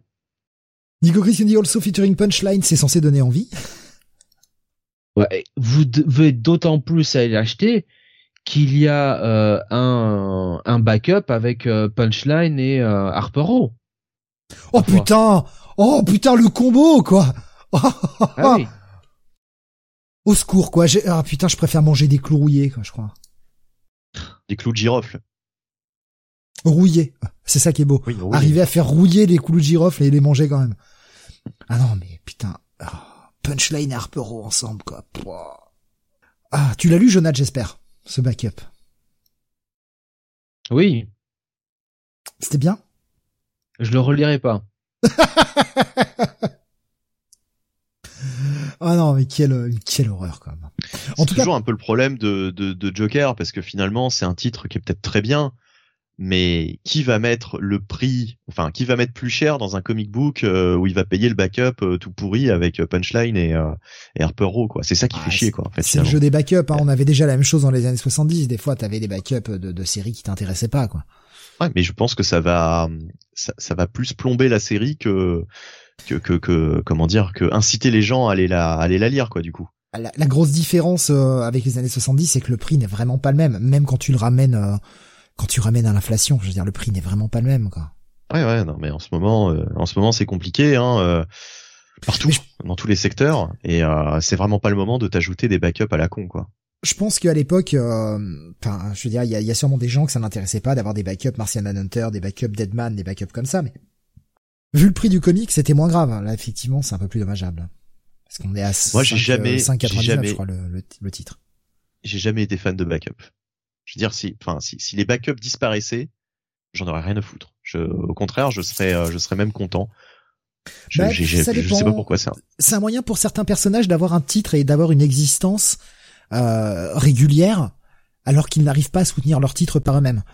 Ouais, j'entends bien. Hein, euh, c'était le cas de Jimmy Olsen, c'était le cas de, de, de, plein de persos. Euh, bah, à travers Jimmy les, Olsen a, eu, décennies. a eu quand même sa série. Euh, oui, au voilà, bout d'un moment. Et euh, on peut citer Shazam, hein, qui était le backup de, de Justice League plus récemment euh, dans les années 2010. Mais mais tu vois, j'aurais préféré un titre un titre Shazam je, je sais pas. J'ai toujours eu du mal avec les backups. On peut pas leur en vouloir de ne pas vouloir vendre à perte aussi, de, enfin, de pas vouloir créer des, des trucs et, et que ce soit à mm. perte, quoi. Vaut mieux le non, mais c'est même, même le, le, format. Et... C'est même le format, tu vois. C'est mon côté un peu, euh, un peu buté euh, de fan, mais je, je n'aime pas ce format de, de backup. Quoi. Mmh. Oui, j'entends. J'entends. C'est c'est comme les, les pages, euh, tu sais, les pages de texte euh, dans les comics Dickman. C'est vraiment une question de voilà, je, je n'aime pas ça quoi en tant que lecteur. Après. C'est Jeff qui nous demande mais où sont Ghostmaker et Clown Hunter? Ils manquent dans ma backup. Bah, ils vont peut-être se retrouver dans un backup d'un autre, titre. J'espère franchement que Williamson va va pas nous mettre du backup. Hein. Il y a alors c'est vrai qu'on n'en a pas parlé encore, euh, mais on a à la fin des titres euh, d'essai de cette semaine une annonce hein, concernant euh, ce qui va arriver dans Detective Comics à partir de janvier et du 1047. On a Shadows of the Bat qui est un event weekly en 12 parties. ah, j'avais pas vu que c'était weekly en fait, j'ai pas fait gaffe. Moi, j'ai juste vu que c'était 12 euh, parties. Ouais. Ah oui, donc ça va durer ça va durer 3 mois. Event. Bah ça va durer 3 mois mais c'est surtout que Detective Comics va passer en weekly en fait. Parce que je ne vois pas d'autres euh, d'autres titres concernés par rapport à ça, donc euh, est-ce que, enfin déjà visuellement on va forcément perdre parce que je pense pas qu'un artiste va pouvoir arriver à tenir le rythme en weekly, surtout que ça va être des épisodes euh, normaux, hein, ça va pas être des épisodes plus courts. Et est-ce qu'on va pas y perdre quoi? Ce qu'on nous annonce dans les dans les dessinateurs, on a du Ivan Reese, du Danny Mickey, du Max Raynor, Amanse Nahuel Pan, j'espère que je le prononce bien. Bon, voilà, et, tout ça pendant que Batman n'est pas là. Hein, c'est ce que ce qu'on nous dit. Hein, pendant que Batman n'est pas là, euh, eh bien, euh, c'est euh, des, des, des, criminels qui se sont fermés dans la Arkham Tower. Donc en gros, c'est la garde, quoi. Bah, c'est un peu le principe de la Arkham Tower, hein, c'est de, d'enfermer les criminels à l'intérieur. Mais enfin, ils vont commencer à jouer, c'est ce qu'on nous annonce. Après, je dis pas que ça, ça a l'air inintéressant. J'ai juste peur du, du, format, en fait, du format de publication. Le, le sortir euh, en hebdo? je, je, me demande si euh, Tamaki veut pas nous faire, tu sais. Euh, ah, c'était quoi ce film là que, que, que tout le monde adore, euh, sauf moi. tu sais où ils doivent monter les, la, la tour Montparnasse infernale. Non, non, justement, c'est pas celui-là. La tour infernale. Mais non, mais non, mais non, mais non, mais non. Un film. Euh... The Red. The Red, voilà, exactement, exactement, exactement. Oui, un film qui m'a laissé assez froid, je dois dire, mais euh, mais voilà, The Red, quoi. J'ai l'impression que ça va être le, le The Red de, de, de Gotham City, quoi. Je sais pas, je sais pas. Moi, c'est vraiment juste le, la publication d'elle-même, enfin le format, le choix de publication en hebdo qui me fait un peu peur. Hmm. Mais euh, Dread aussi nous citait euh, déjà, oui, parce que c'est. Ah oui, c'est vrai. Ouais, ouais c'est vrai le remake de, enfin pas le remake du tout, le, le, le non, nouveau Dread quoi. C'est un, oui, c'est un, oui, c'est un reboot de Dread. Mhm.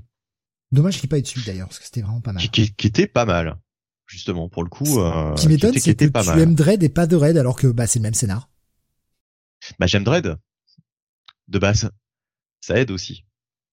J'ai déjà un affect pour le perso, euh, pour l'univers, quoi. Tu vois ce que je veux dire? Mmh. Oui, je, je comprends. Euh, ben, donc voilà, c'était juste pour le placer là parce que j'avais peur d'oublier par la suite euh, ce, ce, petit event qui démarra donc à partir du 1047 en janvier. Jonathan, donc euh, sur ce Joker, ton avis final? Un bail. Un bail. Allez, on continue et on va passer chez Marvel avec toi, Bunny. Tu vas nous parler du Hulk numéro 2, la série, avec Donny Cates, scénario, reprise du titre.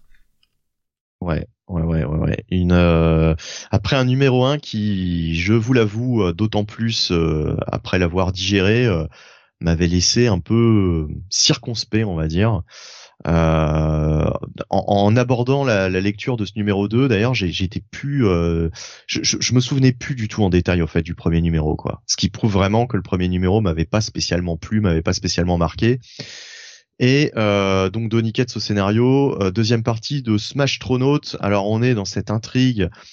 Euh, J'ai l'impression que Donny Cates, il a vraiment cherché à, à, à, créer un concept autour de Hulk. Après Immortal Hulk, qui était vraiment très très bon concept, euh, mis en place par Wing, euh, vraiment qui a renouvelé le personnage de Hulk. J'ai l'impression que Donny Cates, il s'est dit bon, allez, je suis un grand auteur, euh, je vais essayer de trouver un, un, bon concept pour Hulk, euh, un truc qui n'aurait pas encore été fait. Et alors là, il nous a transformé Hulk en, en vaisseau spatial humain, euh, contrôlé euh, par la pensée, par Bruce Banner. Enfin, un truc complètement psychédélique, mais le problème, c'est que euh, en fait, je, je vois pas Hulk dans, dans, dans, dans, ce comic book. Quoi. Je j'ai pas l'impression de lire du Hulk à proprement parler.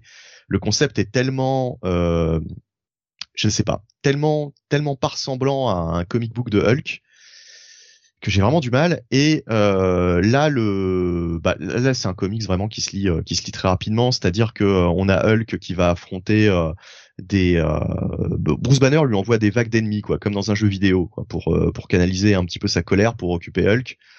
Euh, et euh, il va affronter euh, Fing Fang Foom, euh, une espèce de version euh, giant size de, de Wolverine, etc., etc. Donc ça va, va vraiment être un, un comics d'action bourrin, du Hulk qui tape, mais mais dans un environnement en fait totalement totalement what the fuck, hein, qui, qui ressemble pas du tout à ce qu'on a eu sur Hulk jusque là c'est un petit peu le problème aussi, c'est-à-dire qu'on on lit du Hulk mais sans avoir la sensation de lire du Hulk. Et puis, euh, et puis on retrouve quand même euh, cette, euh, bah, cette, cette, comment dire, cette dualité euh, Bruce Banner Hulk. Ça c'est, bon, ça c'est un classique par contre. Hein, ça, ça, ça change pas quoi. et c'est, voilà, c'est, c'est pas forcément passionnant. Et au bout de quelques pages, bah, on arrive au cliff, au cliff final qui est pas franchement surprenant quoi qui, qui est vraiment euh, tu vois arriver le tu vois arriver le truc à 15 000 km quoi quand même hein. Euh, voilà il y a un, personnage qui apparaît à la fin tu comprends tu comprends qui c'est euh, bon et puis euh, là on part sur un scénario on va dire un peu plus classique quoi un peu plus un peu plus Hulk mais mais déjà déjà vu quoi déjà vu tout simplement euh, ouais, que, que dire, que dire. Euh, les dessins, bah Ryan Otley, euh, Ryan Otley nous fait du Ryan Otley. Hein, euh, dès la première page, Hulk tabasse un Viltrumite. Franchement, c'est on a l'impression que c'est un Viltrumite. Hein. Pour ceux qui ont lu Invincible, ils verront de, de quoi on parle. C'est c'est pas non plus du Ryan Otley. Enfin, ça dépend des pages. Il y a du, il y a des pages qui sont vraiment, vraiment sympas et d'autres qui sont pas super inspirées, je trouve je sais pas. Ryan Otley, depuis qu'il est arrivé chez Marvel, euh, il m'avait pas bluffé sur Amazing Spider-Man, alors que pourtant je l'attendais là. Hein. Et là, pareil sur euh, sur Hulk, euh, bof, bof. Je le trouvais tellement meilleur sur un Invincible, en fait. c'est c'est assez étonnant, quoi. Je vais vous laisser la parole. Hein. Qu'en as-tu pensé? Ben moi, je suis un peu comme Bonnie. Ryan Otley, franchement, ouais, bof. C'est pas déjà sur Spider-Man, c'était pas ouf. Ouais. Et là, franchement, euh, je, je vois rien de, je vois rien de spectaculaire. Et le problème, c'est que il y a, pour moi, pas la mat pour l'instant sur ces deux premiers épisodes, il n'y a pas la matière qu'il y avait euh, sur Immortal Hulk. Ah ouais, ouais, Alors vous me direz, euh, Donny Cates se part euh, sur euh, autre chose hein, que ce que voulait faire l'ami Ali Wing. Mais franchement, enfin surtout sur cet épisode-là, honnêtement, c'est très léger, quoi, en termes de scénario, quoi. Hmm. Il y a euh, le plot principal avec Huck, et encore, si on peut appeler ça un plot, il n'y a pas grand chose derrière. Ouais. Franchement, euh, déjà le premier épisode, bon, on se disait ok, euh, il part sur une autre voie parce que il veut, il veut vraiment euh, faire une fracture avec le run d'Ali Wing, il veut éviter les comparaisons, pourquoi pas. Là, euh, je vous avouerai que je suis un peu, je suis un peu refroidi quoi sur cet épisode. Hein. Justement, je, je, pense qu'il va avoir d'autant plus une comparaison de fait parce que le, le concept de, la, de Wing était très bon pour Hulk, et là le concept euh, amené par Donny Cates, euh, je trouve que ça ne fonctionne pas quoi sur Hulk. Du coup, Steve? Bref, alors je vois euh, Nico Grave qui nous dit moi j'ai trouvé ça solide visuellement ce numéro, c'est ce qui me fait rester. Oui, c'est alors je, je, je partage l'avis de Nico Chris, c'est solide pour du Ryan Otley en fait, c'est euh, c'est du Ryan Otley. Le problème c'est que c'est du Ryan Otley.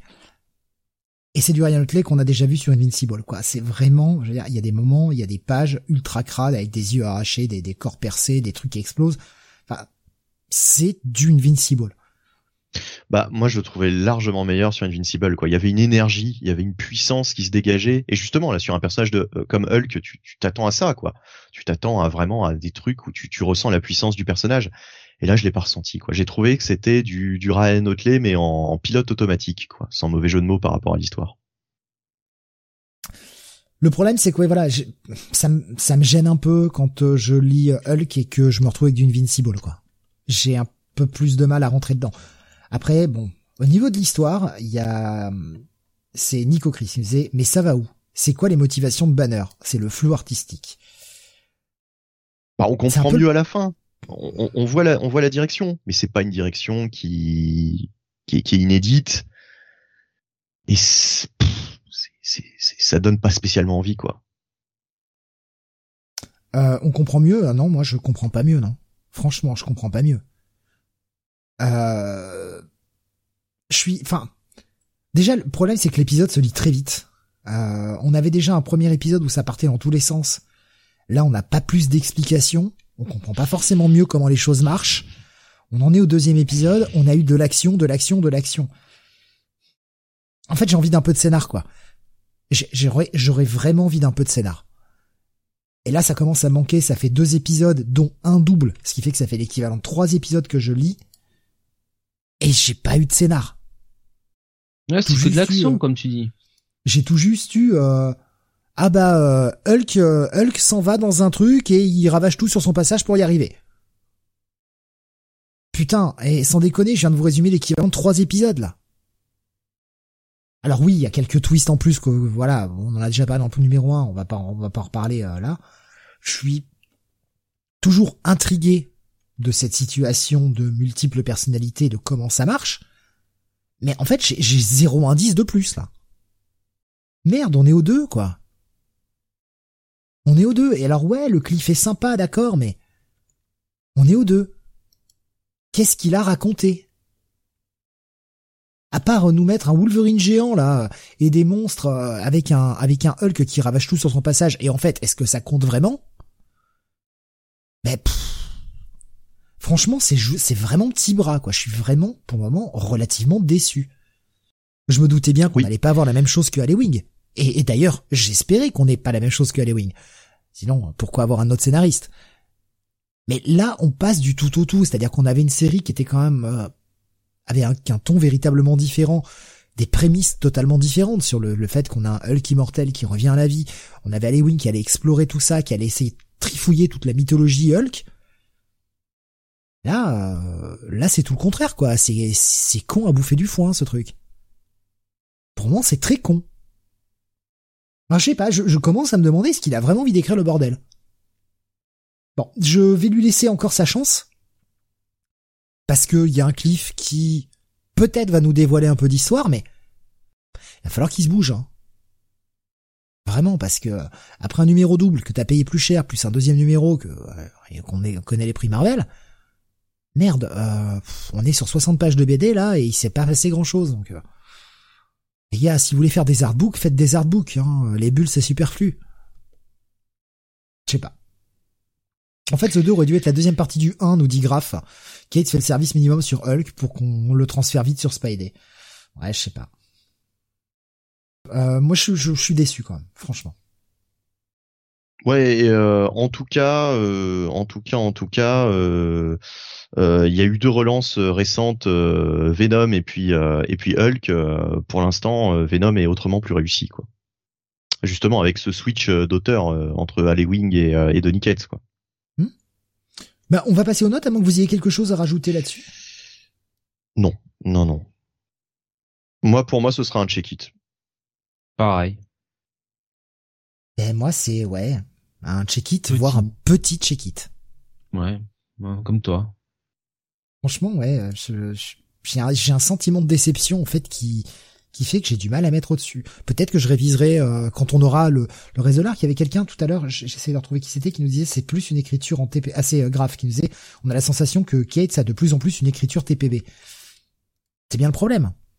Moi, je lis des singles, je lis pas de TPB, quoi. Ça m'intéresse pas. Mais, mais franchement, ça, ça, ça force, c'est quand même, c'est quand même une excuse de merde, quoi. Parce que combien on voit de trucs qui justement sont écrits en TP pour des TPB et où on a quand même de la matière quoi. Enfin dans l'absolu Daredevil de Chipsdarsky, c'est écrit pour du TPB aussi hein. C'est pas de l'action boum boum à tous les épisodes hein. Mais il y a toujours quand même des plots secondaires, il y a quand même toujours des intrigues euh, euh, qui sont développées, euh, des développements de personnages. Enfin voilà, il y a du travail. Là c'est quoi le truc en fait? C'est quoi le projet franchement? Bah, je sais pas. Je sais pas. Moi, je trouve que même sur Hulk Red euh, de Jeff Lobb, euh, qui pourtant était euh, au début était pas volé pas bien haut. de philosophie. Il y avait plus, il y avait plus de choses quoi, il y avait plus de matière que que ça quoi. Donc là, ça devient ouais. Et puis tu vois, par rapport, encore une fois, je reviens au run, au, run de, de Wing, mais sur ses premiers épisodes, Wing, en plus, il avait mis cette patte un peu horrifique, tu vois. Oui. Euh, un peu, un peu, il avait euh, remis un peu Hulk dans ce genre un petit peu horrifique, ouais, euh, qui, était bien. Et, et là, là, bon, c'est, c'est très coloré, voilà, c'est très coloré, hein, c'est très très super héros, mais bon.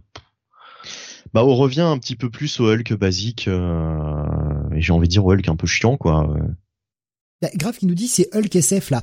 Ben ouais, et, et moi j'aimais bien le concept, enfin l'idée du renouveau du Hulk, ce côté Hulk est un vaisseau, j'aimais l'idée. Ce problème, c'est que dans le 2, j'ai absolument aucun, aucune avancée. Je n'ai rien appris de neuf sur comment ça fonctionne par rapport au numéro 1. Pourquoi j'ai lu le 2 En fait, elle est là la question. Pourquoi j'ai lu le 2 Vu qu'il m'a rien appris de plus. Ah, pour, montrer des, des, des mecs qui explosent et des, des gros monstres qui se font trancher en deux. Ouais, mais est-ce que je m'en branle pas un peu parce que j'ai plus 15 ans, quoi? Donc ouais, à 15 ans, ça m'aurait fait rigoler. Euh, manque de bol, j'arrive à 40 et bah ça me fait plus rire, ça. Voilà, sur une page ou deux, ok, mais euh, pas sur euh, les trois quarts du numéro. Donc, ouais. Franchement, moi je lui laisse la chance aux trois et si c'est si c'est aussi chiant, allez bye bye quoi. Bye bye. Enfin, je vais pas perdre mon temps avec une série de merde quoi. À un moment. Si le mec a rien à raconter, mais qui se casse, qui laisse la place. Il y a plein d'artistes qui seraient très contents de prendre la suite d'Alewing. Avec ce que Alewing a mis en place, il y a de quoi explorer énormément de choses. Mais oui, c'est ça en plus. C'est quand même incroyable. J'ai oublié le nom de cette euh, de cette scénariste. Je suis désolé, celle qui coécrivait avec Alewing, euh, qui a coécrit la série Gamma Flight, qui était beaucoup plus dans le ton. Filez-lui Hulk. Filez-lui. Ce sera très bien. Ah bref. Bon, la déception, quoi. Euh, allez, on continue. On continue avec Titans United numéro 4. On arrive à la moitié de la mini, puisque la mini-série est en 7. Euh, le principe de Titans United, c'était euh, que les, bah, les Teen Titans, alors l'équipe classique plus Red Hood, je le précise hein, parce que le mec est chiant Red Hood quand même. Franchement, il est vraiment pas à sa place dans cette série. Mais bon, c'est comme ça, c'est le choix qu'ils ont fait. On va pas aller contre ça. Euh, se retrouver face à des à des ennemis qui, enfin des ennemis, même des gens lambda finalement, qui avaient des espèces de de, coups de, de le pouvoir en fait s'emparait d'eux et ils avaient des pouvoirs qui étaient euh, des copies de leur pouvoir à eux, mais qu'ils ne contrôlaient qu'ils ne contrôlaient pardon pas bien. Notamment dans le premier, on avait un mec qui est qui était sur le point d'exploser. Et, et, ça continue comme ça. Les Titans continuent leur enquête depuis, euh, bah depuis maintenant le premier épisode pour essayer de comprendre d'où ça vient. Dans le dernier épisode, on avait enfin eu euh, la révélation. Tout ça bah, vient d'un labo un classique euh, qui a fait des expériences qu'il n'aurait pas dû. Sauf que bah, ces expériences vont commencer à déraper euh, dans ce numéro-là. Donc c'est écrit par Callan Scott, dessiné par José Luis ou José Luis, je ne sais pas ancré par Jonas Trinadé et euh, colorisé par Rex Locus. Et déjà, moi visuellement, j'aime beaucoup. Visuellement, on est sur du pur produit de super-héros, comme je l'aime. Dans le dans les épisodes précédents, on avait un Connor qui euh, lui aussi commençait à avoir ses pouvoirs qui déraillaient, Connor Kent, hein, le, le Superboy, et qui se faisait capturer par la sœur de Cory, qui est de retour et qui va le torturer et essayer de s'approprier plus ou moins son pouvoir, de d'en tester les limites. Et les choses vont de plus en plus déraper puisque, eh bien, l'armée de, de cette planète va arriver et va provoquer un bordel sur Terre. Alors que, pendant ce temps-là, le reste des Teen Titans cherche à la fois Connor et continue de poursuivre cette fille qu'ils avaient tenté d'interroger et qui leur avait euh, échappé dans le dernier épisode et qui a des réponses sur pourquoi on a ces personnages à, pouvoir qui euh, qui pètent les plombs, qui explosent dans la rue et qui euh, et pourquoi ça commence à se répandre au gré d'une euh, genre d'une expérience ratée quoi. Franchement, c'est fun à suivre. Ça bouge dans tous les sens. Raconte des trucs, on a des retours de personnages, on a des choses assez classiques. Si vous aimez les Teen Titans et notamment les Teen Titans de Jeff Jones, voilà, vous êtes à la maison quoi. C'est vraiment cool.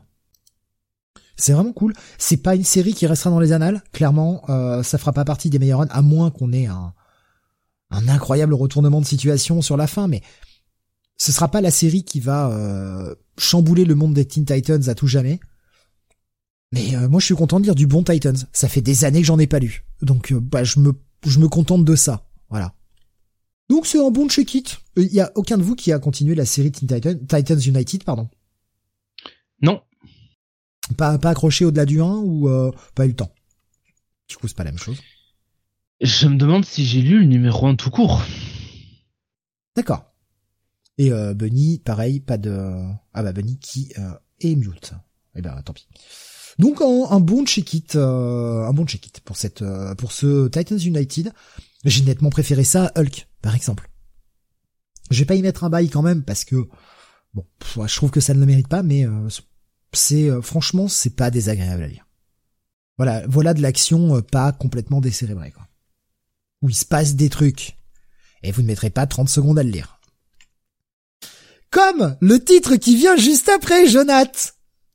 Yeah. Le Teenage Mutant Ninja Turtles 124. Ah là là, ah bah dis donc, il sort, il est sort vite en ce moment. En même temps, ils peuvent. Et qu'il n'y a pas de scénar. Pourquoi J'aimerais te dire qu'il y en a pas, mais il y en a plus que dans le 123. Euh, Sans donc, Il y a plus de scénar que dans le dernier?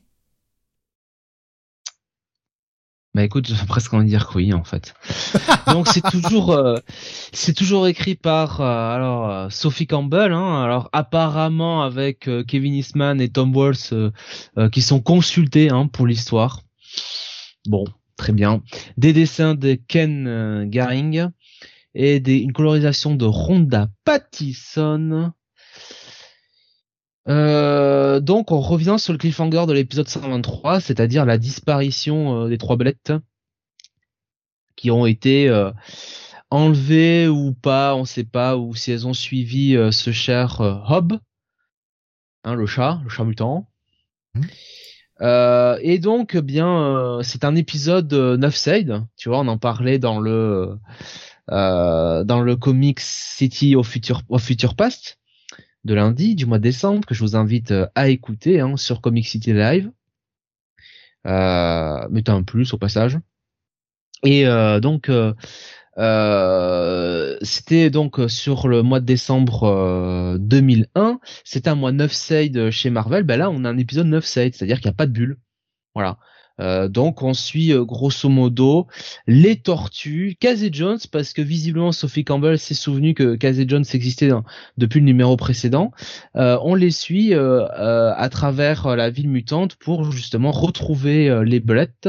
Donc elles mettent les tortues des avis de recherche un peu partout.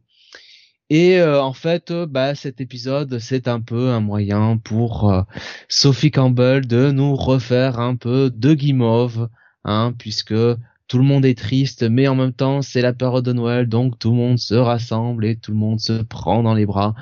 On regarde gentiment des albums de photos, c'est formidable. on a l'impression d'assister à un beau conte de Noël. Oh là là là là là. Ouais, non, en fait, ça raconte rien, quoi. Euh, voilà. Et euh, franchement, euh, moi en fait, où on va? C'est ça mon propos. Où on va? Parce que le cliffhanger précédent laissait entendre que Hob pouvait éventuellement, bon, puisqu'il s'était échappé, redevenir une menace. et vouloir encore la faire à l'envers, la faire à l'envers aux tortues. Mais finalement même pas, puisque bon bah il fait juste que s'amuser avec les belettes, avec qui il a l'air de s'entendre. Donc je ne vois pas très bien. Je ne vois pas très bien où on va. Je ne vois pas très bien euh, euh, quel est le projet euh, avec Teenage Mutant Ninja Turtle. bah d'en faire une série qui ne se vend plus et qui va être annulée. Hein. Ah, merci, c'est sympa. Il y a pas d'un, je parlais de, de plot, euh, mais il y a, enfin, il y en a même pas là. Enfin, il y a même pas de plot principal, quoi. Je peux même pas parler d'un truc secondaire. Je ne sais pas qui est l'antagoniste euh, euh, de ce truc-là. S'il y en a un qui est derrière, tu sais là, et qui est derrière son bureau, qui qui joue, tu sais, qui manœuvre un peu en coulisses, ben il y en a même pas de là-dedans. Donc c'est c'est pénible, quoi, en fait. Alors heureusement, ça se lit vite. je, ne euh, comprends pas comment tu peux arriver à gâcher un setting qui a été mis comme ça. On a une putain de bombe qui a explosé, qui a fait que il euh, y a plein de gens dans New York qui ont muté. On a un quartier de la ville qui leur est réservé, qui est verrouillé. Ils sont en quarantaine. Je veux dire, t'as as un terrain de jeu immense. Tu as des gens à l'extérieur qui veulent contrôler tout ça, et tu as des gens à l'extérieur qui veulent aussi aider euh, les, mutants qui se trouvent à l'intérieur, qui se font baiser, bah, tu as un monde incroyable à ta portée et tu écris rien. C'est quand même un talent incroyable d'arriver à se chier dessus à ce point. 24 numéros qu'elle ne raconte rien. donc euh, moi je sais pas. Hein, euh, franchement, ce run, je suis désolé, je suis désolé de le dire, c'est Sophie Campbell. Bon, on aime bien Sophie Campbell, mais c'est un gros P quoi. Voilà. Non mais là, enfin, euh, tu as lu la, la postface de l'éditeur, euh, Jonathan, ou pas? J'évite de lire ça parce que la guimauve, euh, je, un ah. peu, un peu ça va. Quoi. moi, je l'ai lu en substance. C'est quand même la postface de l'éditeur qui se casse de chez IDW, en fait. Hein, c'était, il se barre de chez IDW, donc il, il, en profite de ce numéro pour faire un petit au revoir. Mais le mec quand même termine en disant "Waouh, j'ai vu ce qui arrive pour 2022. Waouh, vous allez, vous allez vous éclater. Surtout lisez The Lastronine, hein, c'est génial." Tu bah, l'astronine, ouais, on va, on va lire l'astronine. Non, mais, tu, euh. tu, comprends ça comment? Le mec t'encourage, enfin, j'ai pas l'impression qu'il encourage des masses à lire la série régulière. Il va plus encourager la série de l'astronine qui est hors continuité. Et en plus, en plus de l'astronine, on avait eu des numéros annuels pour la série régulière qui n'étaient pas de Sophie Campbell, qui était de l'équipe précédente et qui était très bon, enfin qui qui qui qui, euh, qui amenait des choses quoi. Non, c'est c'est un carnage. Comment on peut se rater à ce point? Moi, ça me dépasse. Moi, je me demande vraiment comment ça va se passer aussi pour la, la, sortie VF, quoi. Une fois qu'ils arriveront aux épisodes de Sophie Campbell, là, ça va arriver, là, je crois bientôt, hein, à force. Euh, comment comment ça va Enfin, qu'est-ce qui va se passer, quoi? Est-ce que la série va le public qui aura acheté euh, jusqu'à présent sur les 100 premiers épisodes, enfin qui aura en tout cas été euh, patient jusque là, c'est pas un public qui va aimer ça quoi. Enfin, non, non, c'est un public qui ira lire l'astronine, mais l'astronine ça va ça va tenir sur un bouquin ou deux à la limite. C'est tout. Euh, Ça me déprime d'arriver à gâcher un tel potentiel. La série était à arriver à, son centième épisode, un espèce de climax où on pouvait tout reconstruire, faire différent. Enfin, on pouvait raconter plein de choses. Plein de choses. Et j'ai l'impression qu'elle a plus raconté de choses dans son premier arc, qui était simplement les retombées pour chacun des personnages de, de, cet épisode 100, que ce qu'elle a fait dans les euh, bah, 20 suivants, en fait. C'est quand même fou, quoi. Moi, j'ai pas pu, j'ai pas pu aller au-delà du 10 ou du 11, quoi. C'est déjà beaucoup, j'ai déjà fait un effort immense. Puis comme tu dis, ce, nouveau statu quo permettait de d'écrire même une série, euh, une série régulière euh, pendant très longtemps, quoi. Et il n'est pas du tout exploré. Mais elle est très douée au dessin, mais par pitié qu'elle y reste en fait. Hein. Le scénar, c'est pas pour elle, quoi. Si c'est pour écrire ça, qu'elle aille écrire Archie. Elle a tout à fait, elle a tout à fait ce qu'il faut pour aller écrire du Archie, pas les tortues. Alors on demande pas à ce que la série soit que de la baston tout le temps. On dit bien quand c'est quand c'est le cas sur Hulk, ça nous fait chier. Mais putain, t'as t'as de quoi écrire des scénars. Non mais les tortues, ça reste quand même un concept de shonen quoi, slash seinen quoi. De toute façon, euh, c'est pas c'est pas du shojo quoi. Enfin, faut le dire ah, comme c'est. C'est Daredevil. C'est comme si Daredevil d'un seul coup sur 20 numéros. Euh, prenez euh, des petites affaires, euh, tu sais, de voisinage, euh, voilà. mais là, bon, on le prend le soap opéra parce que bon, c'est Daredevil et la galerie de conquête qu'il a, c'est un peu plus spectaculaire que Jenica et, et la, la renarde. Hein, donc, oui, oui, mais même, mais même, mais même, je pense qu'au bout de 20 numéros, on serait là à se dire, mais c'est pas possible. Enfin, je veux dire, quand est-ce qu'on va revoir Electra, Caïd et compagnie? Enfin, tu vois, c'est pas possible. Et là, c'est là, là c'est pareil, c'est-à-dire où sont les grandes menaces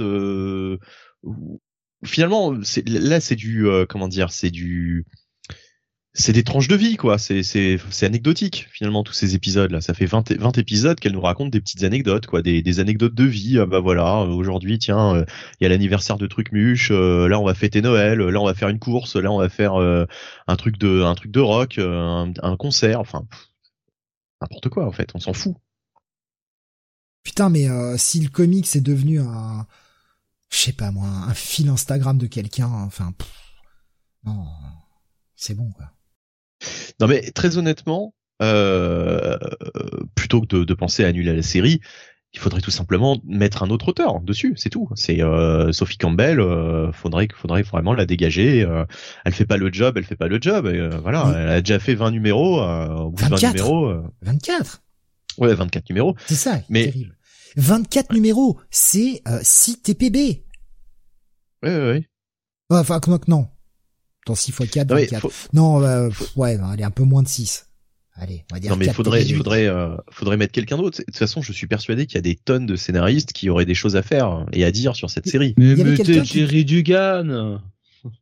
Il y, bah, avait Graf qui disait ça en, en déconnant. Hein, je pense. Graf disait ça en déconnant, filer les tortues à Tiny Howard.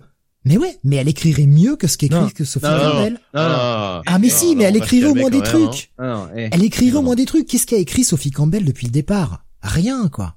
Alors ouais, des tortures et des voix de merde, mais il y aurait au moins un, bout de scénar. sur les X-Men, hein, alors euh, bon, ça va, merci. Hein.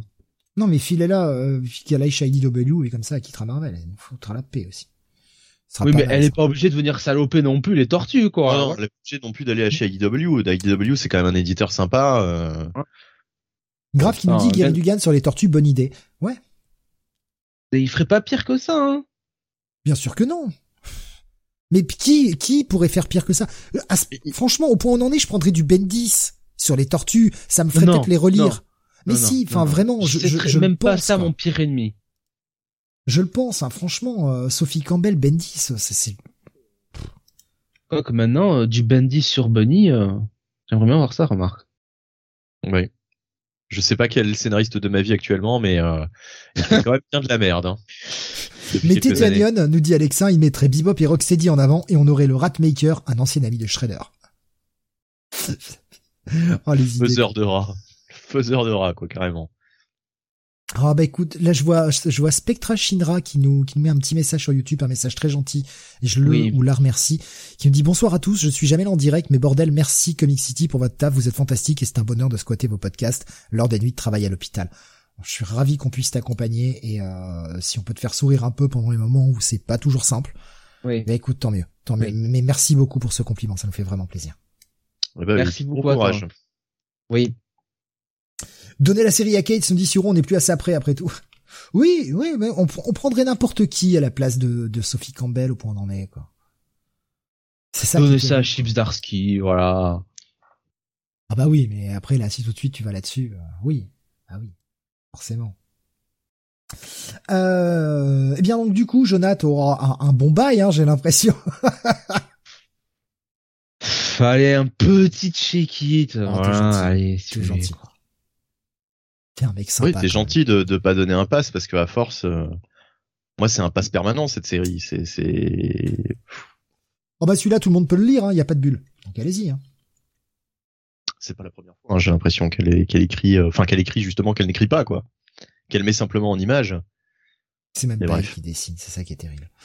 Hum. Allez, on va passer à toi, Benny. On va revenir sur DC avec Batman The Impostor numéro 3. Imposteur, pardon.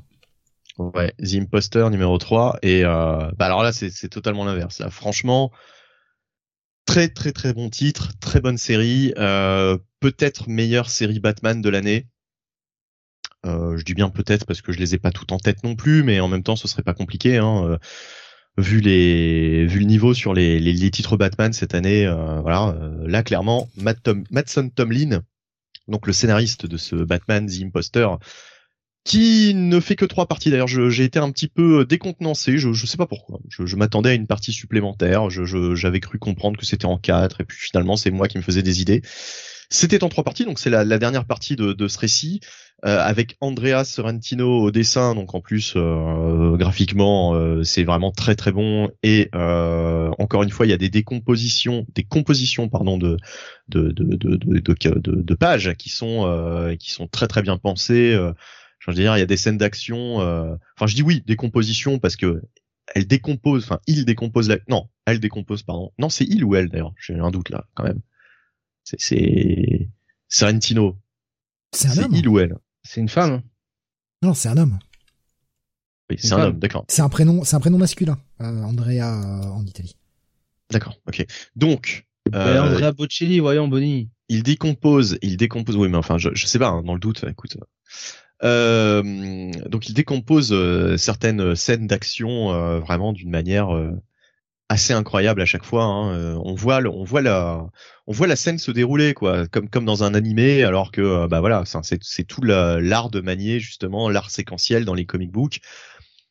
Andrea Serentino fait vraiment ça très très bien et, et voilà donc c'est un très bon conteur pour ça et euh, Matson Tomlin donc nous livre là une intrigue on va dire assez classique sur du Batman, mais qui est vraiment très très bien écrit, très très bien amené d'un bout à l'autre du récit.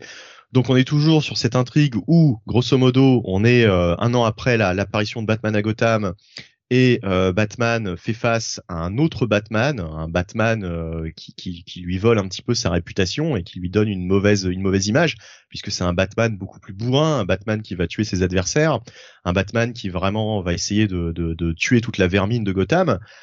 Et euh, bah, c'est tout, le, tout, le, tout le fil conducteur de la saga, c'était donc Batman, Bruce Wayne qui enquête pour savoir qui est ce, cet imposteur essayer de le démasquer, de l'arrêter et, euh, et, voilà. Et euh, autour de ça, il y avait toute une intrigue sentimentale qui se nouait entre Bruce Wayne et cette enquêtrice.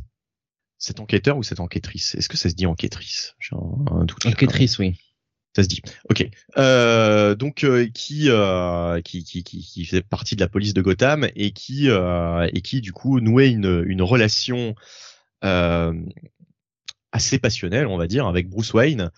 Et bien sûr, la dualité Batman-Bruce Wayne euh, bah, allait jouer des tours euh, dans leur euh, dans leur relation, quoi. Ça allait ça allait forcément avoir un impact, impact qui s'est vraiment développé dans le dans le dans le second épisode. Et et là, on arrive donc à la conclusion du récit. Une conclusion, ma foi, fort bien amenée, mais allez, on va dire un petit peu euh, on, voit on voit moi je enfin je, 20 pages avant je, savais qui était l'imposteur voilà c'est euh, tu, peux deviner euh, Batman va trouver un indice essentiel au fait sur l'identité de, cet imposteur et à partir de là tu, comprends tu comprends qui qui va être derrière le masque mais néanmoins, c'est très très bien écrit. C'est un petit peu du Batman à, à la Daredevil. Hein. On est vraiment sur un sur une enquête, sur il y a le côté euh, street level. Euh, enfin, je veux dire, on est vraiment sur du du bon Daredevil, j'ai envie de dire, dans du Batman. Donc du bon Batman, quoi, tout simplement. Hein. C'est vraiment un très très bon récit de Batman. C'est euh, c'est un Batman enquêteur, c'est un Batman euh, euh, bah, comme on aimerait le voir plus souvent, quoi, qui, qui est vraiment au cœur du récit. c'est un Batman avec aussi un Bruce Wayne qui est très développé, très travaillé, avec aussi la présence toujours de Leslie Tompkins hein, parmi la galerie de personnages, euh, qui a vraiment un rôle très important dans cette saga.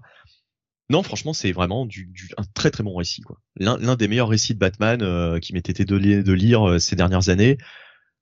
Très franchement, je, je, conseille vivement cette lecture. Enfin, je la recommande plus que ça, quoi. Euh, Est-ce que je, oui. Non, non, mais je, je, prends, je prends les réactions en même temps de, de des gens hein, sur sur Discord, j'attendais que tu finisses ta review comme j'allais pas te, j'allais pas te couper. Ouais, euh, Alexandre disait donc c'est très bon un Batman The Imposter, même si la fin est un peu facile. Euh, et Alexandre nous disait également l'enquêtrice est un bon nouveau perso que j'aimerais bien revoir. Ah oui. Ah oui, oui, franchement. Euh, et puis pour une fois, tu vois qu'on a une relation sentimentale dans Batman qui n'est pas du Batcat, Batcat, Batcat, Cat Bat, machin et compagnie ça fait plaisir. Franchement, là non, c'est très très bien écrit. Euh, je, ne connaissais pas du tout cet auteur, euh, Tomlin. Euh, je, pense que c'est plutôt un romancier. Enfin, je sais pas, je dis peut-être des grosses conneries, hein, mais euh, je, pense qu'il vient plutôt de là. Du coup, voilà. Là, si c'est sa première incursion dans le monde des comics mainstream, putain, quand même, c'est un artiste, un, auteur à surveiller, quoi. Après, à voir si, parce que j'ai envie de dire, c'est un peu plus facile d'arriver à faire une mini et surtout quelque chose qui est pas forcément continuité, ouais. que faire une série régulière? Mais pourquoi pas? En même temps, il faut commencer quelque part et c'est bien pas plus mal de donner un, un débutant euh, le bah, une mini pour commencer quoi. Faudra le voir euh, peut-être sur euh, sur d'autres projets et j'espère que bah, justement si si son travail a été plutôt cool, le revoir sur d'autres projets et voir si c'est un auteur qui peut arriver à grandir et nous proposer des choses intéressantes quoi. Ah bah justement, Graf nous disait donc hypé pour le film Bunny puisque Alexa con, continue en disant que c'est le co-auteur du film The Batman à venir. D'accord. Il fait des scripts ciné. Euh, un film, un film, c'est Enfin voilà, c'est même s'il a participé à l'élaboration du film, euh, à l'élaboration du scénario, euh, enfin voilà, c'est ça, ça ne fait pas tout quoi. Moi personnellement, je j'attends pas particulièrement The Batman, contrairement à beaucoup de gens. Je je sais pas, j'attends de voir, mais je, je je je vais pas placer mes attentes très très hautes quoi. Donc finalement pour toi un bail pour cet épisode et puis pour l'ensemble de la mini si j'ai bien compris. Ah bah un gros coup de cœur pour euh, pour euh, pour l'ensemble de la Ah oui attends Jonathan, hein. oui tu, tu l'as lu pardon excuse-moi Jonathan. Eh oui. Pardon. Et alors passe Et alors Excuse-moi. Alors Steve? Désolé. Alors? Et alors le maître de séance qu'est-ce qui lui arrive? Ah bah je, je suis à genoux là je te demande pardon. Ah ah on dirait on dirait une otarie là. Qu'est-ce qui s'est passé? Donc effectivement j'ai vu un Batman j'ai lu Batman euh, The Imposter. Euh, je suis je, je suis comme Bunny hein, là-dessus. C'est une très très bonne euh, série. effectivement, le personnage de l'enquêtrice est très très bon. Euh, je suis quand même un petit peu euh, bon. Le, je trouve un peu le la, la résolution donc dans de l'intrigue dans cet épisode final un peu facile quand même.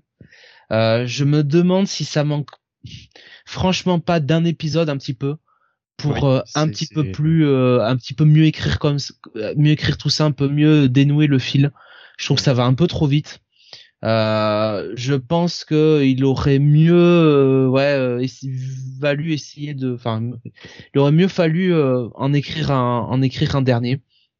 Après ça reste quand même ça reste quand même du très bon travail. C'est porté par les dessins d'Andrea Sorrentino c'est vrai aussi. Euh, bah écoutez, euh, franchement, ouais, c'est c'est euh, c'est c'est très très bon quoi. Et une colorisation encore une fois de Jordi Belair. Hein, je l'ai pas cité tout à l'heure, donc. De Jordi Belair, oui, tout à fait. Alexandre nous dit ça fera un bon film d'une heure trente, deux heures, cette histoire.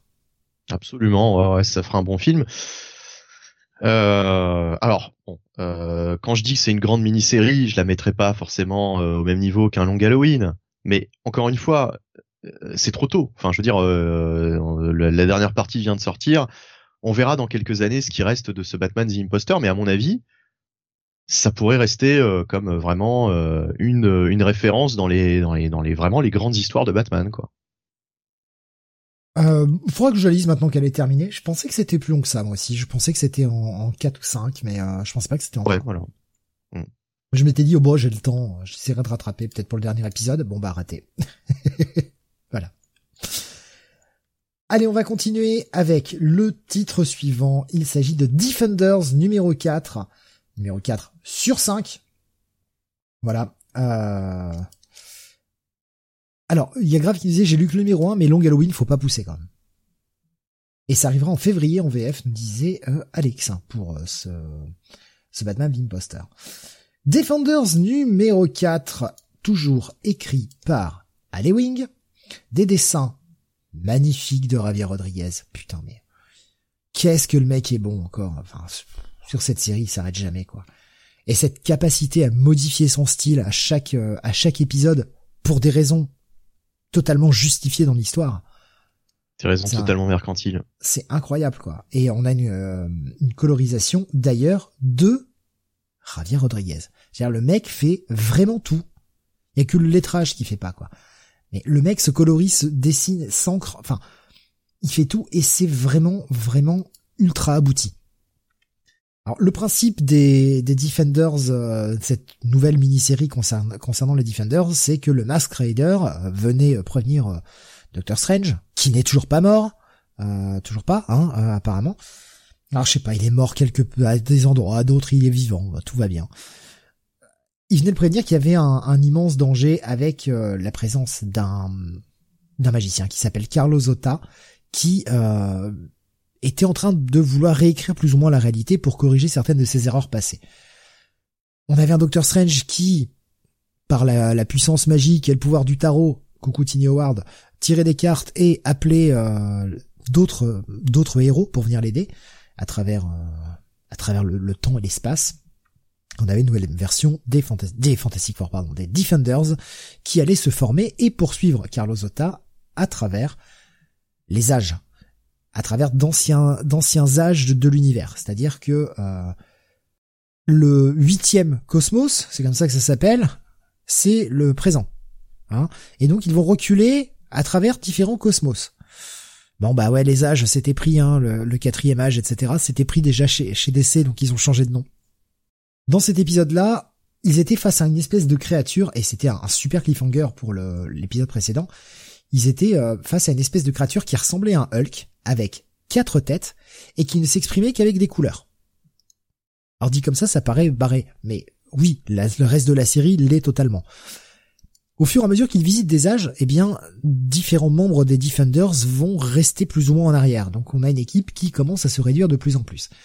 Et là, la, difficulté, c'est d'arriver à communiquer avec cette, euh, créature qui, bah, gentiment envie de leur casser leur gueule on ne sait pas trop pourquoi, puisque les bulles de cette créature ne sont que des grosses plages de couleurs. Difficile d'arriver à comprendre. Et ça va être un épisode qui va être centré, cette fois-ci, comme on a vu un autre épisode qui était centré sur euh, Silver Surfer par exemple, là on a un épisode qui va être plus centré sur Cloud. Cloud qui va subir une évolution et qui va devoir essayer de gérer avec cette créature-là, tout en ayant, comme à chaque épisode, une espèce de menace avec un, semblant de Galactus qui est là. Un Galactus assez différent euh, sur cet épisode-là, manipulé par Carlos Zota lui-même, qui, euh, qui qui a récupéré en fait un artefact de ce de ce cosmos-là. Et c'est un épisode assez méta, enfin vraiment, on est encore une fois sur un épisode ultra ultra taré. On est sur la notion de, de personnage et d'archétype. Je vais pas en dévoiler plus c'est difficile à suivre. C'est bien écrit, hein, mais c'est difficile à suivre au niveau des concepts. Là, Ali Wing se fait gravement plaisir sur cette euh, cette mini-série. Le bordel va dans tous les sens. Je pense qu'une bonne relecture, une fois euh, la série complète, euh, ce sera pas du luxe. Et je suis même pas sûr d'arriver à tout comprendre une fois une fois collecté et lu d'un seul tenant. Mais c'est vraiment, vraiment très intéressant. C'est vraiment bien écrit. C'est vraiment beau. C'est vraiment bien dessiné. L'histoire, même si elle est parfois un peu nébuleuse, elle arrive quand même à se suivre. Le, cliffhanger pour, euh, pour ce dernier, cet avant-dernier épisode est là aussi très bon. On joue encore avec la notion de, de, création de BD. Plus on recule, plus, euh, voilà, plus les styles sont différents. Et, et là, par contre, la dernière page, enfin, c'est, on n'a même pas l'impression que c'est Javier Rodriguez qui dessine, tellement c'est différent de ce que vous voyez. Et pourtant, c'est bien le même gars, quoi. C'est, euh, non, franchement, c'est très très bon. C'est bien taré mais c'est vraiment très très bon. La seule, le seul reproche que je vais donner à, cette, à ce titre, enfin reproche, si on peut appeler ça comme ça, c'est qu'on a un Doctor Strange qui est le chef d'équipe plus ou moins, mais qui depuis le départ sert vraiment pas à grand chose quoi. Dès qu'ils ont commencé à changer d'âge, bah c'était ah bah je peux pas parce que la magie elle, elle fonctionne pas pareil, euh, ça explose de partout. En gros le mec sert quasiment à rien depuis le départ. Bon peut-être qu'il va avoir un rôle, mais j'en doute. Euh, grave qui nous dit Galactus New Mutants de la grande époque, mais c'est tellement ça quoi. Il y avait plein de petits trucs. Euh, Graf nous disait c'est le plus beau comics de la semaine. Ouais, ouais. Et c'est le plus imbitable aussi de la semaine. Oui. euh, J'ai beaucoup aimé. Bon bah il faut s'accrocher. Mais oui, je, enfin c'est pareil. C'est pareil. Enfin je veux dire, euh, visuellement c'est euh, le coup de cœur de la semaine. C'est vraiment superbe. Est-ce que c'est mon coup de cœur de la semaine? Ah, Non, je vais réserver un autre titre, mais mais c'est pas loin. Franchement, un gros gros bail. J'adore euh, j'adore ce truc, même si je comprends pas tout. J'adore. Je suis vraiment embarqué là-dedans. J'ai hâte de voir la fin et voir si peut-être ça débouchera sur autre chose. Pourquoi pas. Aucun de vous n'a tenté hein, ce titre, je, à ma connaissance. Non. Non. Tant pis pour vous, vous ne savez pas ce que vous ratez. Non, et puis on n'a pas tellement envie de qui va pas lire Savage Avengers, hein. alors euh, ça va, hein, moyen. Hein. Euh, on va continuer avec toi, Jonathan. Tu vas nous parler du Robin and Batman numéro 2 sur 3. Oui, Robin and Batman, euh, toujours écrit par euh, Jeff Lemire avec des dessins de Dustin Nguyen. Donc, comique qui s'intéresse ben, un peu à une réécriture des débuts de Dick Grayson en Robin. Euh, et donc euh, bien euh, sur cet épisode, on voit un petit peu le comment dirais-je, on voit la, la, présentation de Robin finalement à la Justice League pour son anniversaire et notamment sa première rencontre des autres sidekicks de la Justice League.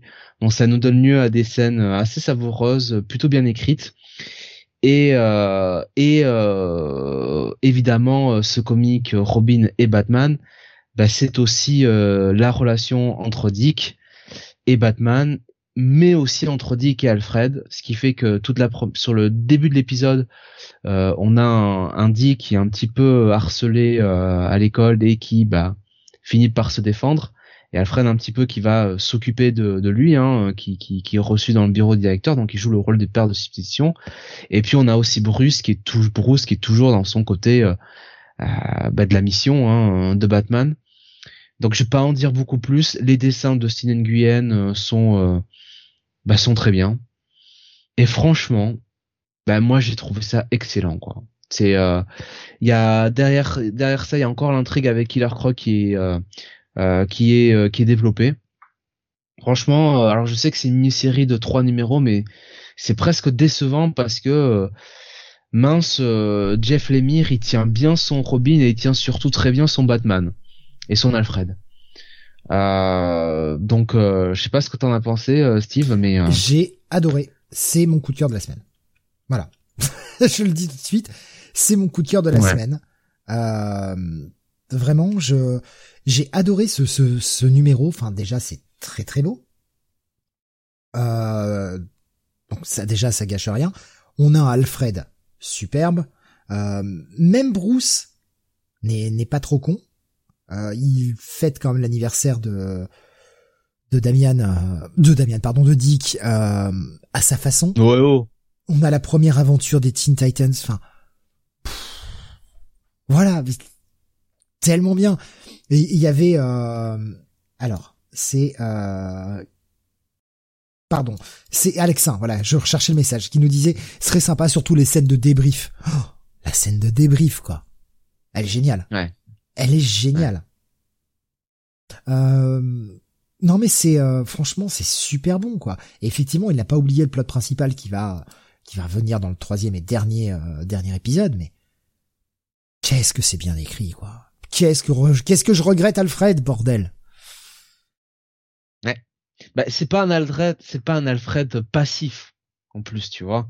C'est vraiment un Alfred euh, qui n'hésite pas à, dire euh, à Bruce que bah, euh, bah c'est un con quoi, tout simplement. Ah oui, oui. Ah mais quand il lui dit bastard, enfin, waouh. C'est bon ça. Putain. Mais, mais l'autre n'est pas décontenancé, hein. Ça le. rien à foutre. Alors là, rien à branler, quoi. Oui. Mais un bastard qui est bourré de fric. ah, mais il réagit même ah pas, tu vois, il pourrait lui dire, oh, reste à ta place et tout. Non, même pas. Rien. Il le sait que c'est un connard. Et euh, c'est lui en touche une sans faire bouger l'autre. Hein. La mission, la mission, la mission. Mais Batman, c'est un missionnaire. Hein. Voilà. Pardon. Euh... Non mais franchement, j'ai j'ai vraiment adoré cet épisode quoi. Puis euh, Spectra Shinra qui nous dit il a l'air d'avoir du bon chez les Big Two en ce moment, j'ai l'impression, j'ai décroché depuis un an mais, et quelques, mais là ça donne envie. Il y a du bon sur euh, sur certains produits, euh, certaines mini, des choses comme ça. Après, pour beaucoup de séries régulières, c'est un peu, euh, ça dépend quoi. Enfin, si vous voulez euh, continuer de répondre, allez-y. Hein. Non, franchement, il y a des, il y a quand même des bonnes séries hein, du côté des Big Two, hein, mais euh, effectivement, il faut. Euh, ça va être Avengers. Faut, faut essayer. Bien sûr. Oui, voilà. Ah, en plus, c'est même pas du troll. Donc, euh... Mais non. Faut juste être ouvert d'esprit. Non mais alors euh, par, rapport, par rapport à la question ou par rapport à cette réflexion, on parle que des que des séries régulières ou aussi des mini-séries du coup? Ben, Le problème c'est que il y a beaucoup presque plus de, de, mini euh, qui vont être intéressantes que que de séries régulières quoi. Ouais ouais ouais, ouais, euh, je pense notamment à la mini sur Kang qui est exceptionnelle. Euh, oui, oui, bah les, les, les, séries régulières, euh, faut les chercher. D'ailleurs, dans le dans les sorties, quand tu regardes le, les, les, numéros, il y en a très très peu qui dépassent euh, les, les 15-20 numéros. Ça veut dire que euh, même même les titres réguliers, ils sont tellement rebootés que euh, est-ce encore des titres réguliers, quoi? Quand quand t'as quand t'as un titre régulier qui qui repart tous les 20 numéros au numéro 1, ah, voilà. Est-ce que on peut encore appeler ça un titre régulier, quoi? Ben oui, enfin à partir du moment où c'est pas limité d'entrée de jeu, oui, pour moi c'est un titre régulier quoi. Hmm. Mais bon.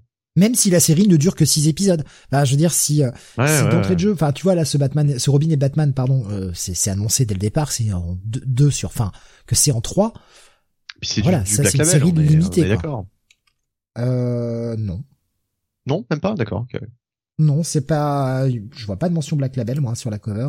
D'accord, ok, ok je pensais. À moins que j'ai, à moins que j'ai tripé du cul, mais euh, non, non. Pas que du cul. Hein. C'est juste une mini, voilà. C'est juste une mini dans mmh. l'univers Batman. Même si de toute façon dans l'univers Batman, euh, voilà, c'est ça raconte les débuts de Dick. Donc euh, oui, c'est mini du passé, quoi. Donc ce n'est pas. C'est pour ça que j'y suis pas allé en fait. c'est c'est peut-être très très bien, mais relire en fait un truc que je que je connais, c'est ouais, j'ai envie de, de lire autre chose, quoi. Voilà, c'est pour ça que tu vas lire Batman the Imposter qui relate les premières années de Bruce en Batman. Justement, je savais que tu allais dire ça. Et... la grande Voilà, et voilà. J'ai glissé sous le vent. Batman the Imposter raconte une histoire totalement inédite. Eh ben ça c'est inédit aussi. Hein je sais pas, euh, à vous entendre, on revit euh, les, euh, la première aventure des Titans, on revit des choses qu'on a. Du point de vue, du point de vue de Dick. Oui. Et c'est non, Et ce que je veux dire, c'est que dans les dans les grandes lignes, dans dans les grandes lignes, c'est une histoire que tu connais. Oui, bien sûr. Tu vois, tu vois ce que bah, je veux dire Comme toute série qui se passe dans le passé, quoi. Hmm. Alors que dans Batman the Imposter, euh, ça a beau se dérouler dans le passé, dans le passé, t'as jamais entendu parler de ce personnage de l'enquêtrice, t'as jamais entendu parler de, bah justement, de cette, ce Batman imposteur, t'as jamais entendu parler de tout ça je veux dire, c'est une histoire inédite qui se déroule dans le passé. C'est pas pareil que re-raconter le passé. Euh, par exemple, euh, un Spider-Man Blue, c'est très bien, mais ça te re-raconte des histoires, grosso modo, que tu connais déjà. Certes, avec le prisme d'un, la, vision d'un auteur, donc c'est ça qui change tout, quoi. Et c'est là qui, c'est, à mon avis, c'est ce qui fait tout le sel de, de, votre lecture, c'est que tu la vision de Jeff Lemire, qui a des choses à dire, qui a des choses à raconter. Mais l'histoire en elle-même. Bah, il nous montre comment bien torturer les enfants émotionnellement. Voilà. Voilà. Ça, c'est du Jeff Lemire, quoi. Voilà.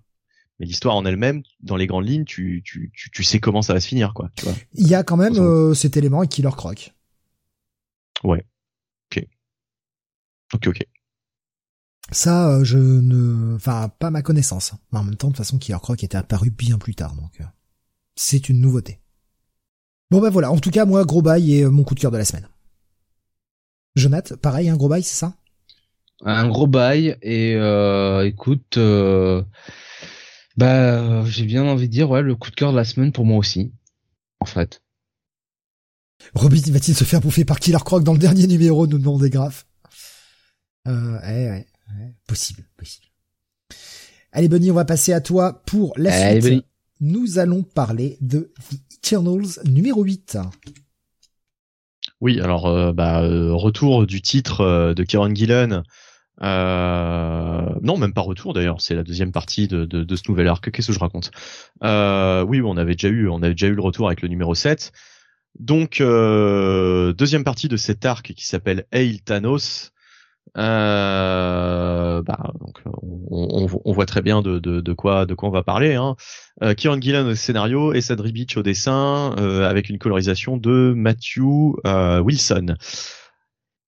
Et euh, bah oui, c'est la, suite de cet arc, donc un arc dans lequel les éternels se sont un petit peu invités chez les déviants euh, histoire d'essayer de, s'adapter à la, à la, société des, des déviants. Euh, récemment, euh, Icaris euh, a découvert que à chaque fois qu'un éternel était ressuscité, un humain euh, mourait sur Terre. Donc ça, le, ça lui pose un, un problème, comment dire, bah, un dilemme moral, quoi, tout simplement. Euh, et euh, bah dans cet épisode, on va suivre en fait pas mal de choses, pas mal de d'intrigues de, parallèles euh, donc ça va être plus des, des comment dire des, des, des petites tranches de vie quoi. C'est-à-dire qu'on va voir un petit peu ce qui se passe euh, avec Icaris, euh, on va voir ce qui se passe avec d'autres personnages, d'autres éternels, on va voir ce qui se passe avec Thanos en fait, vraiment, euh, on va voir un petit peu euh, à droite à gauche euh, ce qui, ce, qui, est en train de se dérouler, mais il n'y a pas vraiment de, comment dire, le, le, le, le, tout ne va se rassembler que sur la dernière page, quoi. Voilà, voilà, avec ce cliff qui, qui, qui relance un petit peu l'intérêt, parce que là, franchement, c'est un épisode très très verbeux qui qui ne fait pas vraiment avancer vraiment le l'arc et le et les choses quoi. On va le dire clairement, c'est pas le meilleur épisode que nous ait servi Karen Gillen.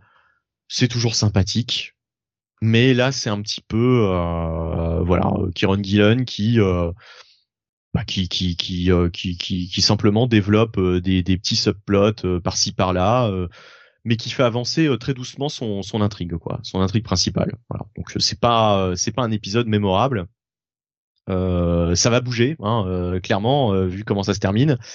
Donc le, la troisième partie de l'arc va être beaucoup plus percutant à mon avis. Mais bon, voilà, c'est un épisode, on va dire peut-être de transition.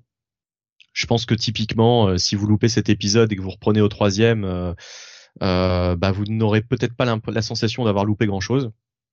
Et j'ai envie de dire, c'est normal. au niveau dessin, Sadri Beach, euh, c'est un petit peu le Sadri Beach de Secret Wars, c'est-à-dire que j'ai l'impression, franchement, au fur et à mesure des, épisodes, que euh, il est de plus en plus fatigué et il y a de plus en plus de décors euh, un peu vides et surtout de, de tronches de persos qui sont quelquefois un peu ratés. alors c'était c'était vraiment sublime sur le premier arc. Hein, on a eu d'ailleurs en français une très belle édition, etc. qui sublime les dessins des Sadri Beach. Mais là, j'ai l'impression que déjà sur le second arc, ah, il, traîne un peu la patte, hein, le père, euh, le père, le père. Je, je pense honnêtement qu'il a, qu'il arrivera pas à tenir toute la série, quoi. Parce que si à chaque fois, en plus, faut faire une pause entre les arcs pour que, pour qu'il dessine. Et là, je pense que vraiment, enfin, je, le trouve beaucoup plus euh, laborieux euh, dans son dans son style. Là, je le trouve beaucoup plus laborieux que sur le premier arc. Donc ça n'augure pas de bonnes choses euh, pour la suite. je pense qu'il va falloir trouver un autre un autre dessinateur régulier, quoi. C'est dommage, mais mais voilà, il y a, y a, vraiment des cases. Plus on se rapproche de la fin du du, du, comic book, plus il y a des cases euh, qui sont à la limite de la de comment dire de la euh, comment dire du ah je trouve pas le mot tu sais quand tu quand tu fais un dessin euh, esquisse croquis une esquisse voilà voilà qui sont vraiment t'as l'impression que ça a été à peine esquissé voilà deux, deux trois coups de crayon euh, on a colorisé ça et puis puis voilà quoi basta quoi euh, c'est un peu dommage c'est vraiment t'as vraiment des dessins où t'as l'impression que le mec n'a pas fini sa case quoi. Et bon euh, voilà. Voilà donc épisode sympa. Franchement franchement ça reste ça reste une bonne lecture hein il y a pas à dire. Mais voilà. Épisode un peu un peu plus ronflant que les autres euh, même s'il y a cette fin qui, qui, qui augure d'un, d'un, d'un épisode 3, euh, enfin d'une troisième partie d'arc, pardon, puisque ce sera l'épisode 9 en l'occurrence, euh, d'un épisode 9 vraiment qui va, qui va taper dur, quoi. Voilà, donc... Euh... Jonathan, tu l'avais lu aussi, je crois, Eternals 1 ah. Oui, euh, effectivement, plus un numéro de transition. Euh, je trouve quand même qu'il développe euh, pas mal de sous-intrigues. Hein. Il se contente pas euh, simplement de passer les plats, hein, le père, le père oui. Guylaine. Je, je, trouve que c'est quand même encore un, un, très très bon épisode. Euh, il prend, euh, il prend un peu de recul, il prend, il prend son temps.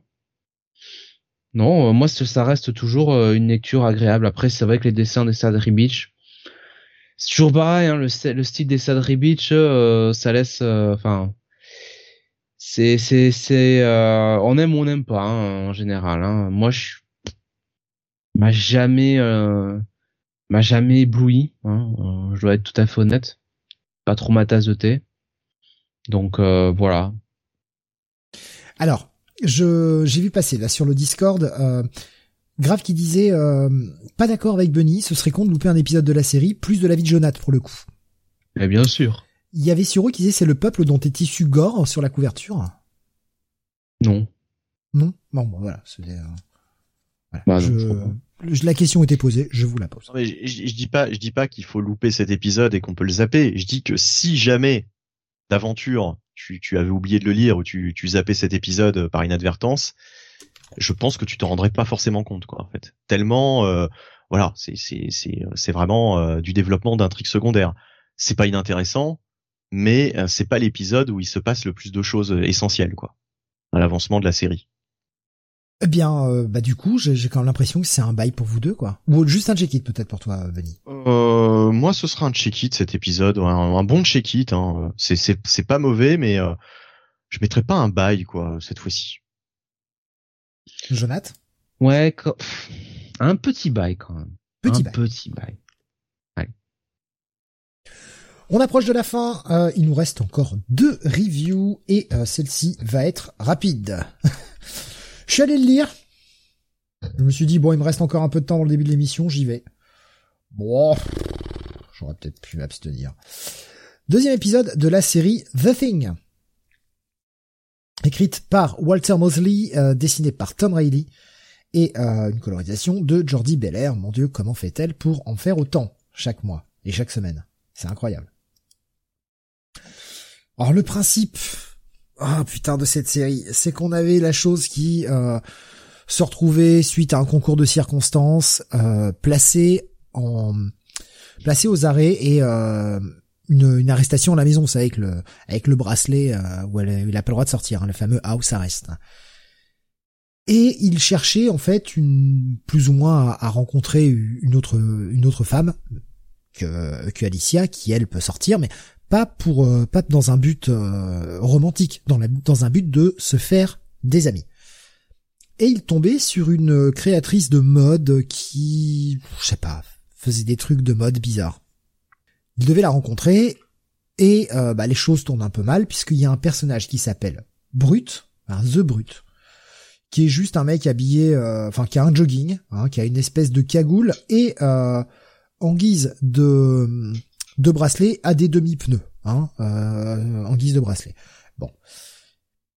Et ils vont, euh, ils vont aller, bah, ils vont aller se casser la gueule, hein, voilà. Le, le brut veut, euh, en fait, enlever cette créatrice de mode pour l'épouser parce que il en est fou et elle a un espèce de, truc de pouvoir, de je sais pas, une larme de lumière, de j'ai rien compris. Et ça n'a aucun intérêt. Et la chose va le défendre. Donc c'est la bagarre et bah, malheureusement, eh bien, euh, ah, j'ai brut, pardon, c'est brusque. Excusez-moi, c'est brusque. Brusque euh, bah, va remporter le combat et euh, la chose va rester un peu bah, inanimée. C'est-à-dire que cette espèce de larme de lumière de je sais pas quoi qui sort d'on sait où arrive plus ou moins à paralyser la chose qui perd l'usage d'un bras puis perd l'usage complètement de son corps. Et il va être sauvé par un petit gamin. Un petit gamin qui sait tout sur tout. Voilà. Qui va le réveiller et qui va l'emmener dans un New York sous New York où Brusque a été, euh, d'où Brusque venait en fait. Et c'est là où Brusque a emmené euh, cette euh, cette fille bah, pour qu'il la, pour le forcer à l'épouser quoi. Ça se barre dans tous les sens. Franchement, c'est c'est assez navrant. Sincèrement, c'est assez navrant à lire, quoi. Et en plus, à chaque fois qu'il y a une situation un peu critique, elle est désamorcée en quelques secondes je croyais que tu avais détesté le, le premier euh, le premier épisode. Franchement, j'avais vraiment pas aimé le premier. Je me suis dit allez bon, tant pis, j'ai pas j'ai pas un masse de lecture. Allez vas-y, j'en ai que six. Je vais en rajouter une. J'ai lu ça. Et ben non, ben j'y retourne plus en fait. J'y retourne plus. C'est navrant. Je trouve ça très navrant. Je reconnais pas vraiment la chose. L'histoire qui m'est racontée ne me parle pas, ne me séduit pas. Est-ce que, est-ce que ça s'appelle Sous York? Enfin, euh, du coup, euh, remarque, c'est, c'est comme c'est en anglais. Euh. Non, c'est euh, Manhattan, New Manhattan ou Under Manhattan. je suis en train de trouver la page parce qu'il y a, on voit hmm, juste D'accord. Parce que parce que Tom Taylor avait créé un, un Sous York en fait dans son run sur Spider-Man. New Manhattan. D'accord. Donc je sais pas si c'est si c'est l'équivalent, si c'est voilà. Parce qu'il y avait des créatures bizarres un peu violette, euh, enfin je sais pas, qui avait des têtes euh, qui, qui, qui venaient de là quoi. grave qui nous dit c'est le tunnel des Morlocks en fait. Bah ça aurait été plus intéressant. Euh, c'est ça le problème. Ben Grimm mérite mieux que ça quand même. Bah ouais, ouais franchement. En fait ça se veut être une histoire un peu à l'ancienne, bah, puisque c'est censé se passer dans le passé, etc. Mais non, c'est pas raconté à l'ancienne en fait, c'est raconté à la chiant. Donc c'est pas c'est pas à l'ancienne quoi. Vraiment, je veux dire, les, personnages là, entre la, créatrice de mode et cette espèce de gamin qui sait tout sur tout là, qui... t'as l'impression d'un personnage de Bendis, tu sais, hein, les gamins plus intelligents que tous les adultes là. Bon là là. Ben Grimm il prend cher entre ça et Dark Ages. Ouais, non, je, je, franchement, c'est, c'est vraiment, un, ça m'a pas intéressé. Peut-être que ça parlera à d'autres. Je suis peut-être pas rentré dans le truc, mais bon, en tout cas, ça me parle pas. Ça va être un gros check-it-moi. Je vais pas mettre un pass quand même.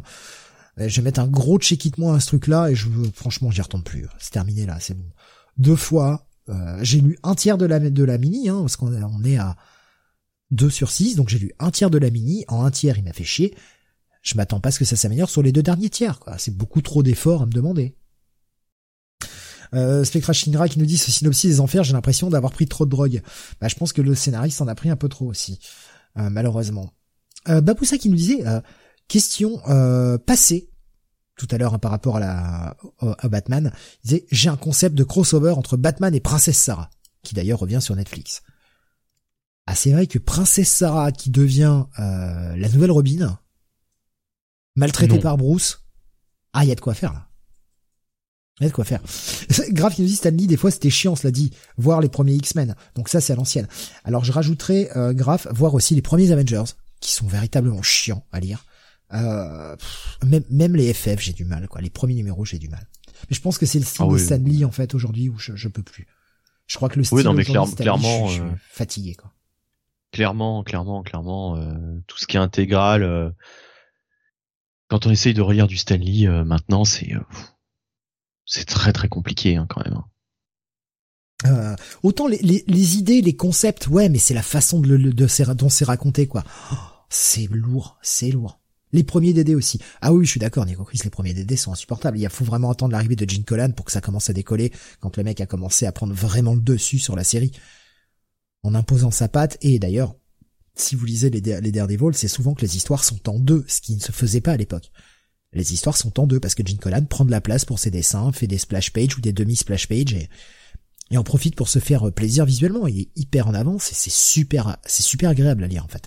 C'est beaucoup plus moderne, que, euh, que certaines séries euh, des années 70. Ce qui est étonnant. Parfois la trad euh, n'aide pas et la colo moderne euh, dans les vieux Artimalux ça passe, nous dit Baboussa. Bah perso moi je l'ai lu en VO et non, c'est invitable. C'est invitable. bon bah voilà, peu check moi et on va terminer avec toi Jonath. On va revenir sur ce qui nous avait bien séduit le mois dernier. Une petite surprise. Nouvelle série indé pour le père Chibzarski chez Image, c'est New Burn. New Burn numéro 2, tu l'as dit, toujours écrit par Chip avec des dessins de Jacob euh, Phillips. Donc, euh, bah, grosso modo, New Burn, ça raconte euh, les tribulations du personnage de de. Alors, je crois qu'on a son prénom qui est donné dans dans le titre, je me c'est Easton, voilà, Easton euh, Newburn. Euh, donc, bah, qui, pour la faire simple, est un fixeur. Voilà, c'est euh, c'est l'équivalent. Exactement, c'est l'équivalent de Ray Donovan. Euh, c'est quelqu'un qui est là pour régler les affaires des personnes fortunées. et qui dit personne fortunée dit personne des fois peu recommandable, voire carrément criminelle. Euh, et voilà. Hein. Euh, donc euh, donc New Burn, euh, ben on, on, on, suit un peu on suit un peu cette enquête de New Burn donc qui enquête sur ben, un incendie incendie et il est surtout accompagné d'un de sa, sa sidekick qu'on a un peu nouvelle sidekick qu'on a rencontré dans l'épisode découvert dans l'épisode précédent et finalement, c'est surtout un épisode qui est là un petit peu pour, euh, euh comme pour euh, un peu être une mise en garde euh, pour déjà le personnage de, de la sidekick, mais aussi quelque part le lecteur pour lui faire comprendre que New Burn euh, c'est pas c'est pas qu'un enquêteur euh, qui est là pour faire le boulot plein de sentiments. C'est surtout un mec qui est là pour faire un boulot sans émotion. Euh, et, euh, et donc, euh, bah, finalement, c'est pas c'est pas un numéro où on va en apprendre énormément je dirais sur sur sur l'histoire en elle-même sur on va dire il y a pas il y a pas vraiment un plot principal qui qui, qui qui qui fait figure qui figure qui ferait figure de fil rouge on va dire pour la série. C'est plus j'ai envie de dire l'enquête l'enquête de la semaine. Bah c'est surtout le, la première fois qu'on va avoir le, duo euh, fonctionner ensemble quoi. Et, euh, et c'est un peu euh, surtout finalement un épisode qui, enfin, l'intrigue de l'épisode sert surtout de prétexte pour vraiment développer le personnage de New Burn et de sa sidekick et nous faire comprendre un petit peu à qui on a affaire. Donc, je vous laisse la parole. Je t'en prie, Benny, vas-y. Oui, non, mais euh, comme disait Jonathan, hein, c'est surtout un épisode euh, qui va euh, nous montrer comment va fonctionner ce duo, puisque dans le premier épisode, toute la question c'était c'était de savoir qui était qui était New Burn. Donc l'épisode, le premier épisode répondait bien à la question. Maintenant, là, le tout l'enjeu du second, c'était de de nous montrer bah, comment ces deux personnages allaient pouvoir travailler ensemble. Et là, on voit toute la dynamique qui se met en place franchement, c'est ça se lit bien, c'est très bien fait, c'est toujours, euh, il y a toujours de, de bons dialogues. Euh, ça passe tout seul en fait. Euh, franchement, euh, pourtant il y a du texte hein, dans, dans, dans, New Burn, mais moi j'ai vraiment pas vu le, le la lecture la lecture passer quoi. Au point que effectivement le seul regret c'est quand je suis arrivé à la fin, je me suis dit ah bon c'est déjà fini. je sais je, je pensais qu'il allait nous placer un, un bon gros cliff, tu vois un truc vraiment qui nous donne envie d'aller voir la suite. Là, ça s'arrête un petit peu abruptement, quoi. Voilà, on passe au backup. D'ailleurs, t'as pas parlé du backup entre parenthèses, euh, Jonathan. Bah oui, mais bon. Hein. Bah je sais pas, moi le backup, je l'ai pas trouvé, euh, je l'ai pas trouvé mal. Autant le premier, je me suis demandé un peu où ça allait. Bon, d'ailleurs, je me pose toujours cette question. Où va ce backup? Euh, Est-ce que ça va être lié à à l'histoire principale ou est-ce que ça va être sur complètement autre chose? C'est peut-être juste une autre histoire qu'ils ont envie de raconter. Ah, je pense que autant le premier m'avait un peu perdu, là je suis beaucoup plus rentré dedans. Hmm. Ouais ouais bah on, voit un peu plus où ça où ça va quoi. D'ailleurs on suit un personnage essentiellement donc euh, ça aide alors que dans le dans le premier backup on voyait plusieurs choses euh, qui se déroulaient. Il y avait cette espèce de scène d'action on comprenait pas trop euh, avec quelqu'un qui voyait ça à la télé. Enfin bref on, on voyait pas trop où ça allait quoi. Là le truc le truc, c'est que c'est pas écrit par Zarski, hein. c'est Nadia Chamas et euh, Ziyed Youssouf Ayoub qui s'occupent hmm. du, du backup. Donc c'est pour ça que je me demande si c'est vraiment connecté. Peut-être que peut-être que peut-être que ça va trouver un en tout cas un peut-être qu'il va y avoir un point de connexion quoi. Je sais pas si ça va les, les deux vont se rejoindre.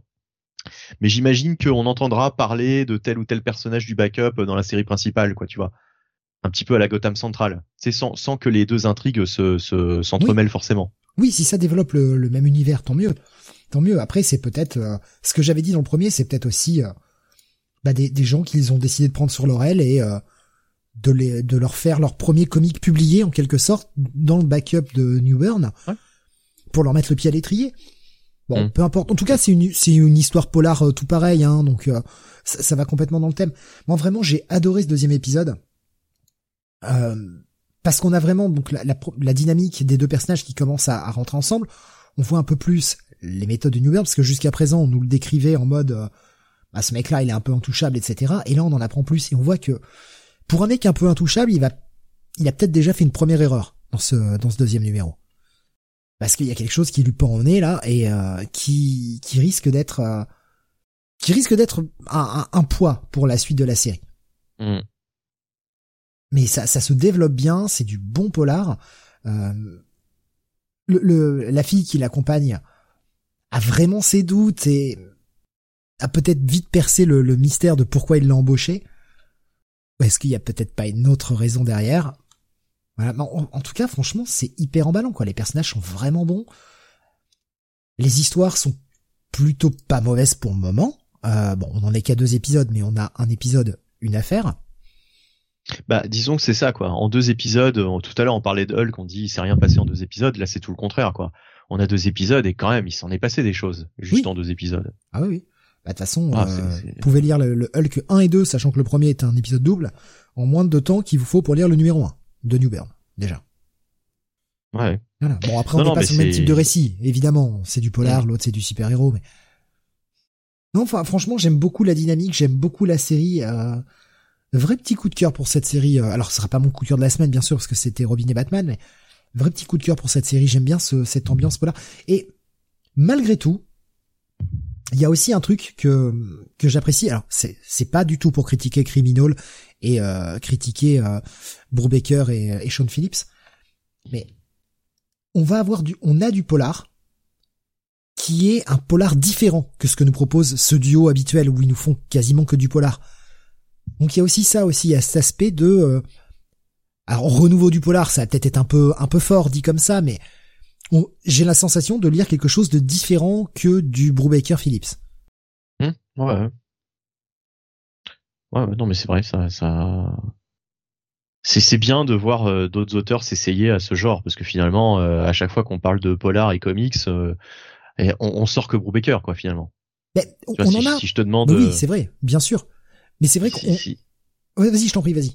Non, non, mais voilà, non, mais voilà, c'est, si on nous pose la question à nous qui sommes censés euh, lire quand même pas mal de comics, je suis bien emmerdé. Moi, si on me dit, euh, tiens, est-ce qu'il y a des, des, des, bons polars euh, en comics hormis Brubaker?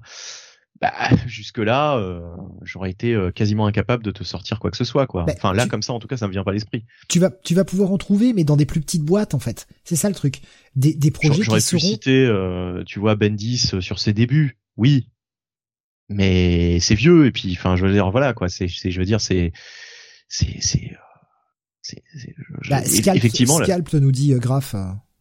oui c'est vrai. Ouais ouais euh, Jason Aaron a fait un petit peu de polar euh, même en dehors de Scalp il a fait il a fait d'autres séries. Je sais plus il y avait une une mini série euh, je, je, je sais plus me rappeler du nom. C'est c'est c'est avec un Enfin, il, a, il, a, il a fait d'autres d'autres trucs euh, qui, qui, qui pouvaient s'approcher du, du s'approcher du polar. Euh, Jason Aaron. Euh, nous proposer euh, Graf.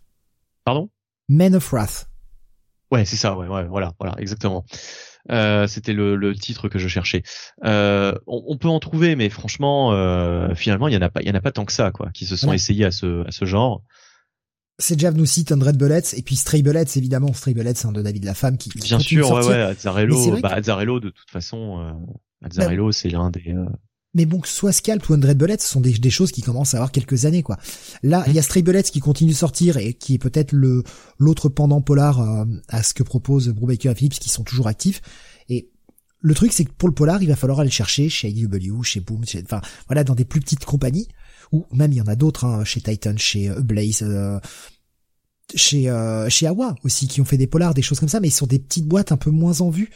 Et Là, New Burn a la chance d'être publié chez Image, un peu comme Stray Bullets, justement. Donc avoir aussi une machine médiatique un peu plus grosse, euh, plus de marketing, et ce sera peut-être une série un peu plus en vue. Et c'est bien d'avoir une grosse série, euh, enfin grosse, en tout cas en, indé, un, projet plus en vue qui n'est pas du Brubaker et Phillips. Ce qui veut pas dire encore une fois que Brubaker et Phillips c'est pas bien. Bien au contraire, c'est juste qu'au moins on a une autre approche, quelque chose de différent. Ouais. Et Thousand Bastards, c'était du polar aussi, pour finir sur Aaron, nous dit Grafo. Effectivement, ça c'est oui, plus récent, oui. Bastards. Après, Nico Chris nous dit From Hell, Gotham Central. Oui, bien sûr. Oui. Mais euh, mais voilà donc euh, en tout cas actuellement euh, dans, dans, dans ce qui sort euh, vraiment euh, bah, j'allais dire de nos jours quoi. Euh, t'as toujours Brubaker qui continue évidemment et euh, t'as t'as ça quoi. T'as Chief Zarsky et puis Strebelets aussi. Je crois que Strebelets. Ouais, Strebelets continue de sortir, oui, oui. Euh, mm. Sunshine and Roses qui continue. Euh, allez, je vais je vais tenter dans une série récente Polar qui en tout cas qui s'en approche le plus possible. Le Joker peut-être? Qui s'approcherait euh, qui s'approcherait plus d'un polar? La série en cours. Hein. Euh, même si on est dans un monde super héroïque, euh, c'est ce qui se rapprocherait le plus d'un polar actuellement. Ouais, ouais. Ouais. Après, c'est vrai que je cherchais pas du tout dans le mainstream, euh, justement, oui, bah, parce que, Oui, voilà, le, polar classique, oui, il y en a très très peu dans le mainstream, voire pas du tout. Gotham, la série TV Grundy, nous dit Alexa. Oh, au secours, au secours. Donc, Faudrait qu'il fasse détective, euh, un truc qui te plaira, Steve, détective Conan le barbare. Oh putain, ce crossover avec un Conan qui redevient jeune et qui met des coups d'épée à chaque fois qu'il a trouvé le, le, coupable et qui se trompe avec en général un, de coupable, un, Conan enquêteur quoi, euh, ouais. qui accuse toujours le mauvais avant de trouver le bon. Alors ah, ça plaira oh, à drôle. Il tue, il tue les, il tue les victimes, tu sais, euh, dans une affaire où il doit justement les euh, les, les protéger, euh, les les sauver. Ouais. Il s'en rend pas compte. Euh, bon bah voilà, bah pour New Burn, euh, franchement très très bon. Allez-y, allez-y si vous aimez du polar, si vous aimez le polar et que vous en avez envie de polar, c'est très très bon. Avec Ran en Red Sonia nous dit euh, nous dit Alexa. T'as vu Jonathan ses idées? Un peu de la merde quand même. Hein Mais non. Merci Jonathan, on sait qu'on peut compter sur toi pour nous soutenir. Je, m'attendais à ce que tu ne fasses une passe décisive en mode, eh, ça on en reparlera demain. Top de l'année, tout ça. Il y a quoi demain? Il y a Mangak City. C'est vrai qu'il y a Mangak City. Hey, c'était la transition ultime. on brainstorm, on écrit 52, nous dit, nous dit Alexin. Mais oui, on va réécrire 52. Voilà. 52, 2. Non, Steve. Eh, Mark Wade revient. Mark Wade, Mark Wade revient sur un titre Superman Batman. Ça y est. Mark Wade remet les pieds chez DC. Meilleure nouvelle de la semaine, ça. Tout le chat participe, tout le monde grave. Oui, oui, oui, allez. Ça, on, écrit à 52, euh, à 52 paires de mains. Ce qui fait donc 104 mains. Pas mal. Par contre, moi, je fais pas les dessins, hein, je me le dis tout de suite, euh, sinon ça va être laid. Voilà, personne ne reprend derrière. Non, non, non, non. Alors, franchement, on est, euh, c'est le, le, on est écrasé par le génie, quoi. Là, j'ai pris la mer, là, tu vois. Hein. J'ai sorti la grande voile. Hein. Euh, putain, mais au secours. Voilà donc pour ce euh, New Burn, donc euh, triple buy, c'est ça hein? Yep. Oui, oui, oui, absolument. Oui. Et ça conclut notre 564e numéro de Comics Weekly. On se retrouvera non pas la semaine prochaine pour le Comics Weekly, mais euh, soit la semaine entre Noël et le premier de l'an, et on vous, on vous confirmera ça sur sur Discord et sur Facebook, soit à la rentrée janvier. Euh, reste à voir si on arrive à le caler et si tout le monde est dispo. Euh, donc pas de pas de weekly la semaine prochaine. Mais la semaine prochaine, qu'est-ce qu'on aura? Euh, bah, Normalement un peu de catch. Faut juste qu'on cale la date. J'ai qu'on n'a pas réussi encore à caler. Et normalement un peu de catch où on parlera de Winter is Coming. Et les Podcatch Awards. Oui oui. Ah. Et oui. Tu les fameux. Slammy Awards, c'est bien. Cette année, ça fait plaisir. Oui, je me suis pas trompé. Euh, vous Slammy Awards qui sont bien moins importants que le Podcatch Awards. Les catcheurs préfèrent largement les Podcatch Awards. Il n'y a même plus de Slammy Award. C'est dire. C'est vrai, tiens, c'est vrai. En plus, ils en font plus, là. Depuis combien de temps? Ça fait bien deux ans Au moins? Trois ans, ouais, je sais pas. Ouais. Je m'en étais même pas aperçu, tu vois, tellement le produit m'intéresse. À Kael qui me dit vous, vous préviendrez des différents thèmes que je prépare les miens aussi. Ou on essaiera de mettre les, les différentes catégories sur le chat euh, enfin, sur Discord. Bah, sur, sur Discord ouais ouais sur, Discord, comme ça au moins ce sera et puis comme ça vous pourrez euh, pourrez donner également les vôtres vous aurez le temps d'y réfléchir. Euh, est-ce que ce sera lundi est-ce que ce sera mardi? Enfin on vous confirme ça. Je vous avoue que là j'ai pas mon planning sous la main et on en parle après à mon avis de toute façon vous aurez déjà de meilleurs nominés que nous hein, parce que alors nous euh, faut déjà qu'on regarde du catch hein. Oula. Mais on débriefera Winter is Coming. Ouais, peut-être un mot sur Final Battle. Ouais, aussi, bah oui, on en parlera vite fait, ouais. Évidemment. Deux, peut-être. Ou deux, oui. Ou deux ou trois, voilà. La fin. Final Battle. oh, oh. Euh, mais bon, ça, ce sera donc la semaine prochaine et demain le Manga City avec euh, bah, un petit point sur euh, les lectures du mois et puis surtout bah, vos tops de l'année à Sam et à toi et puis vos recommandations pour 2022 en tout cas les séries à surveiller. T'es sûr que tu veux faire les tops parce que avec le, le, top 10 là, enfin le top le top des ventes de l'année, ça va faire un peu beaucoup là, mon cher Steve. Hein. Non, faudrait peut-être Faudrait peut-être regarder le top 10 pour justement l'émission de janvier, tu vois. Non, non, non, on, fera ça demain. On fera au pire un top 5, euh, voilà, puis c'est bon. Puis avec une. Euh, à minuit et demi, je vois, j'entends, j'entends déjà Steve me dire, bon, finalement, on va faire un top 1, hein, Jonathan et Sam, d'accord? On verra. Après, je sais pas. Je, je vous avoue, j'ai pas eu le temps de regarder euh, tout ce qui a préparé pour demain. Hein, je vais préparer ça demain en débauchant et ça va être fun. Voilà, ça va être très très fun. Euh, non, mais il n'y a pas énormément de lecture du mois, donc ça devrait aller. Voilà, bon, de toute façon, c'est demain à 21h, et, euh, et puis voilà. Et, et puis plein d'autres émissions qui euh, continuent de sortir en MP3, donc euh, voilà, le, retard se grignote. Beaucoup, beaucoup, beaucoup. Euh, je, je bourre tant que je peux et, euh, et j'espère bien, j'espère bien avant la fin de l'année avoir rattraper non pas le retard en entier, mais être au moins arrivé à la fin du mois d'octobre sur les, émissions MP3, voire euh, mi-novembre. Ça devrait, euh, ça devrait être se caler là, parce qu'on est arrivé à mi-novembre 2020. Hein. On est arrivé à mi-septembre là, mine de rien. J'ai, euh, je veux dire, il y a, il y a un mois, on était à peu près à entre 60 et 70 émissions de retard, et on n'est plus qu'à 36. Donc c'est pour dire que je, j'ai passé tout mon temps libre qu'à faire ça. Je ne fais que ça. Là, je vous en sors deux par, par jour en ce moment. Et merci à Steve, hein. Euh, Il turbine, hein. Ah là oui, je fais que ça. Mais euh, non, turbine. Je veux, je veux que ce soit, euh, que ce soit le plus proche possible de la diffusion YouTube, de manière à ce que euh, s'il n'y ait plus trop de retard.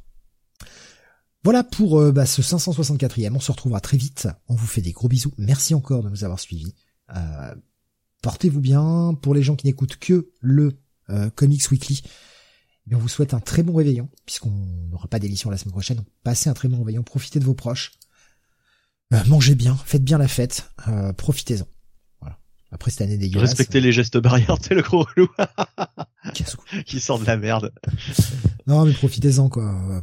On a une, encore une année dégueulasse. Profitez, euh, profitez du, du réveillon pour vous faire plaisir et être avec vos proches. Ça sera bien. Exactement. Salut à tous. Allez, ciao ciao.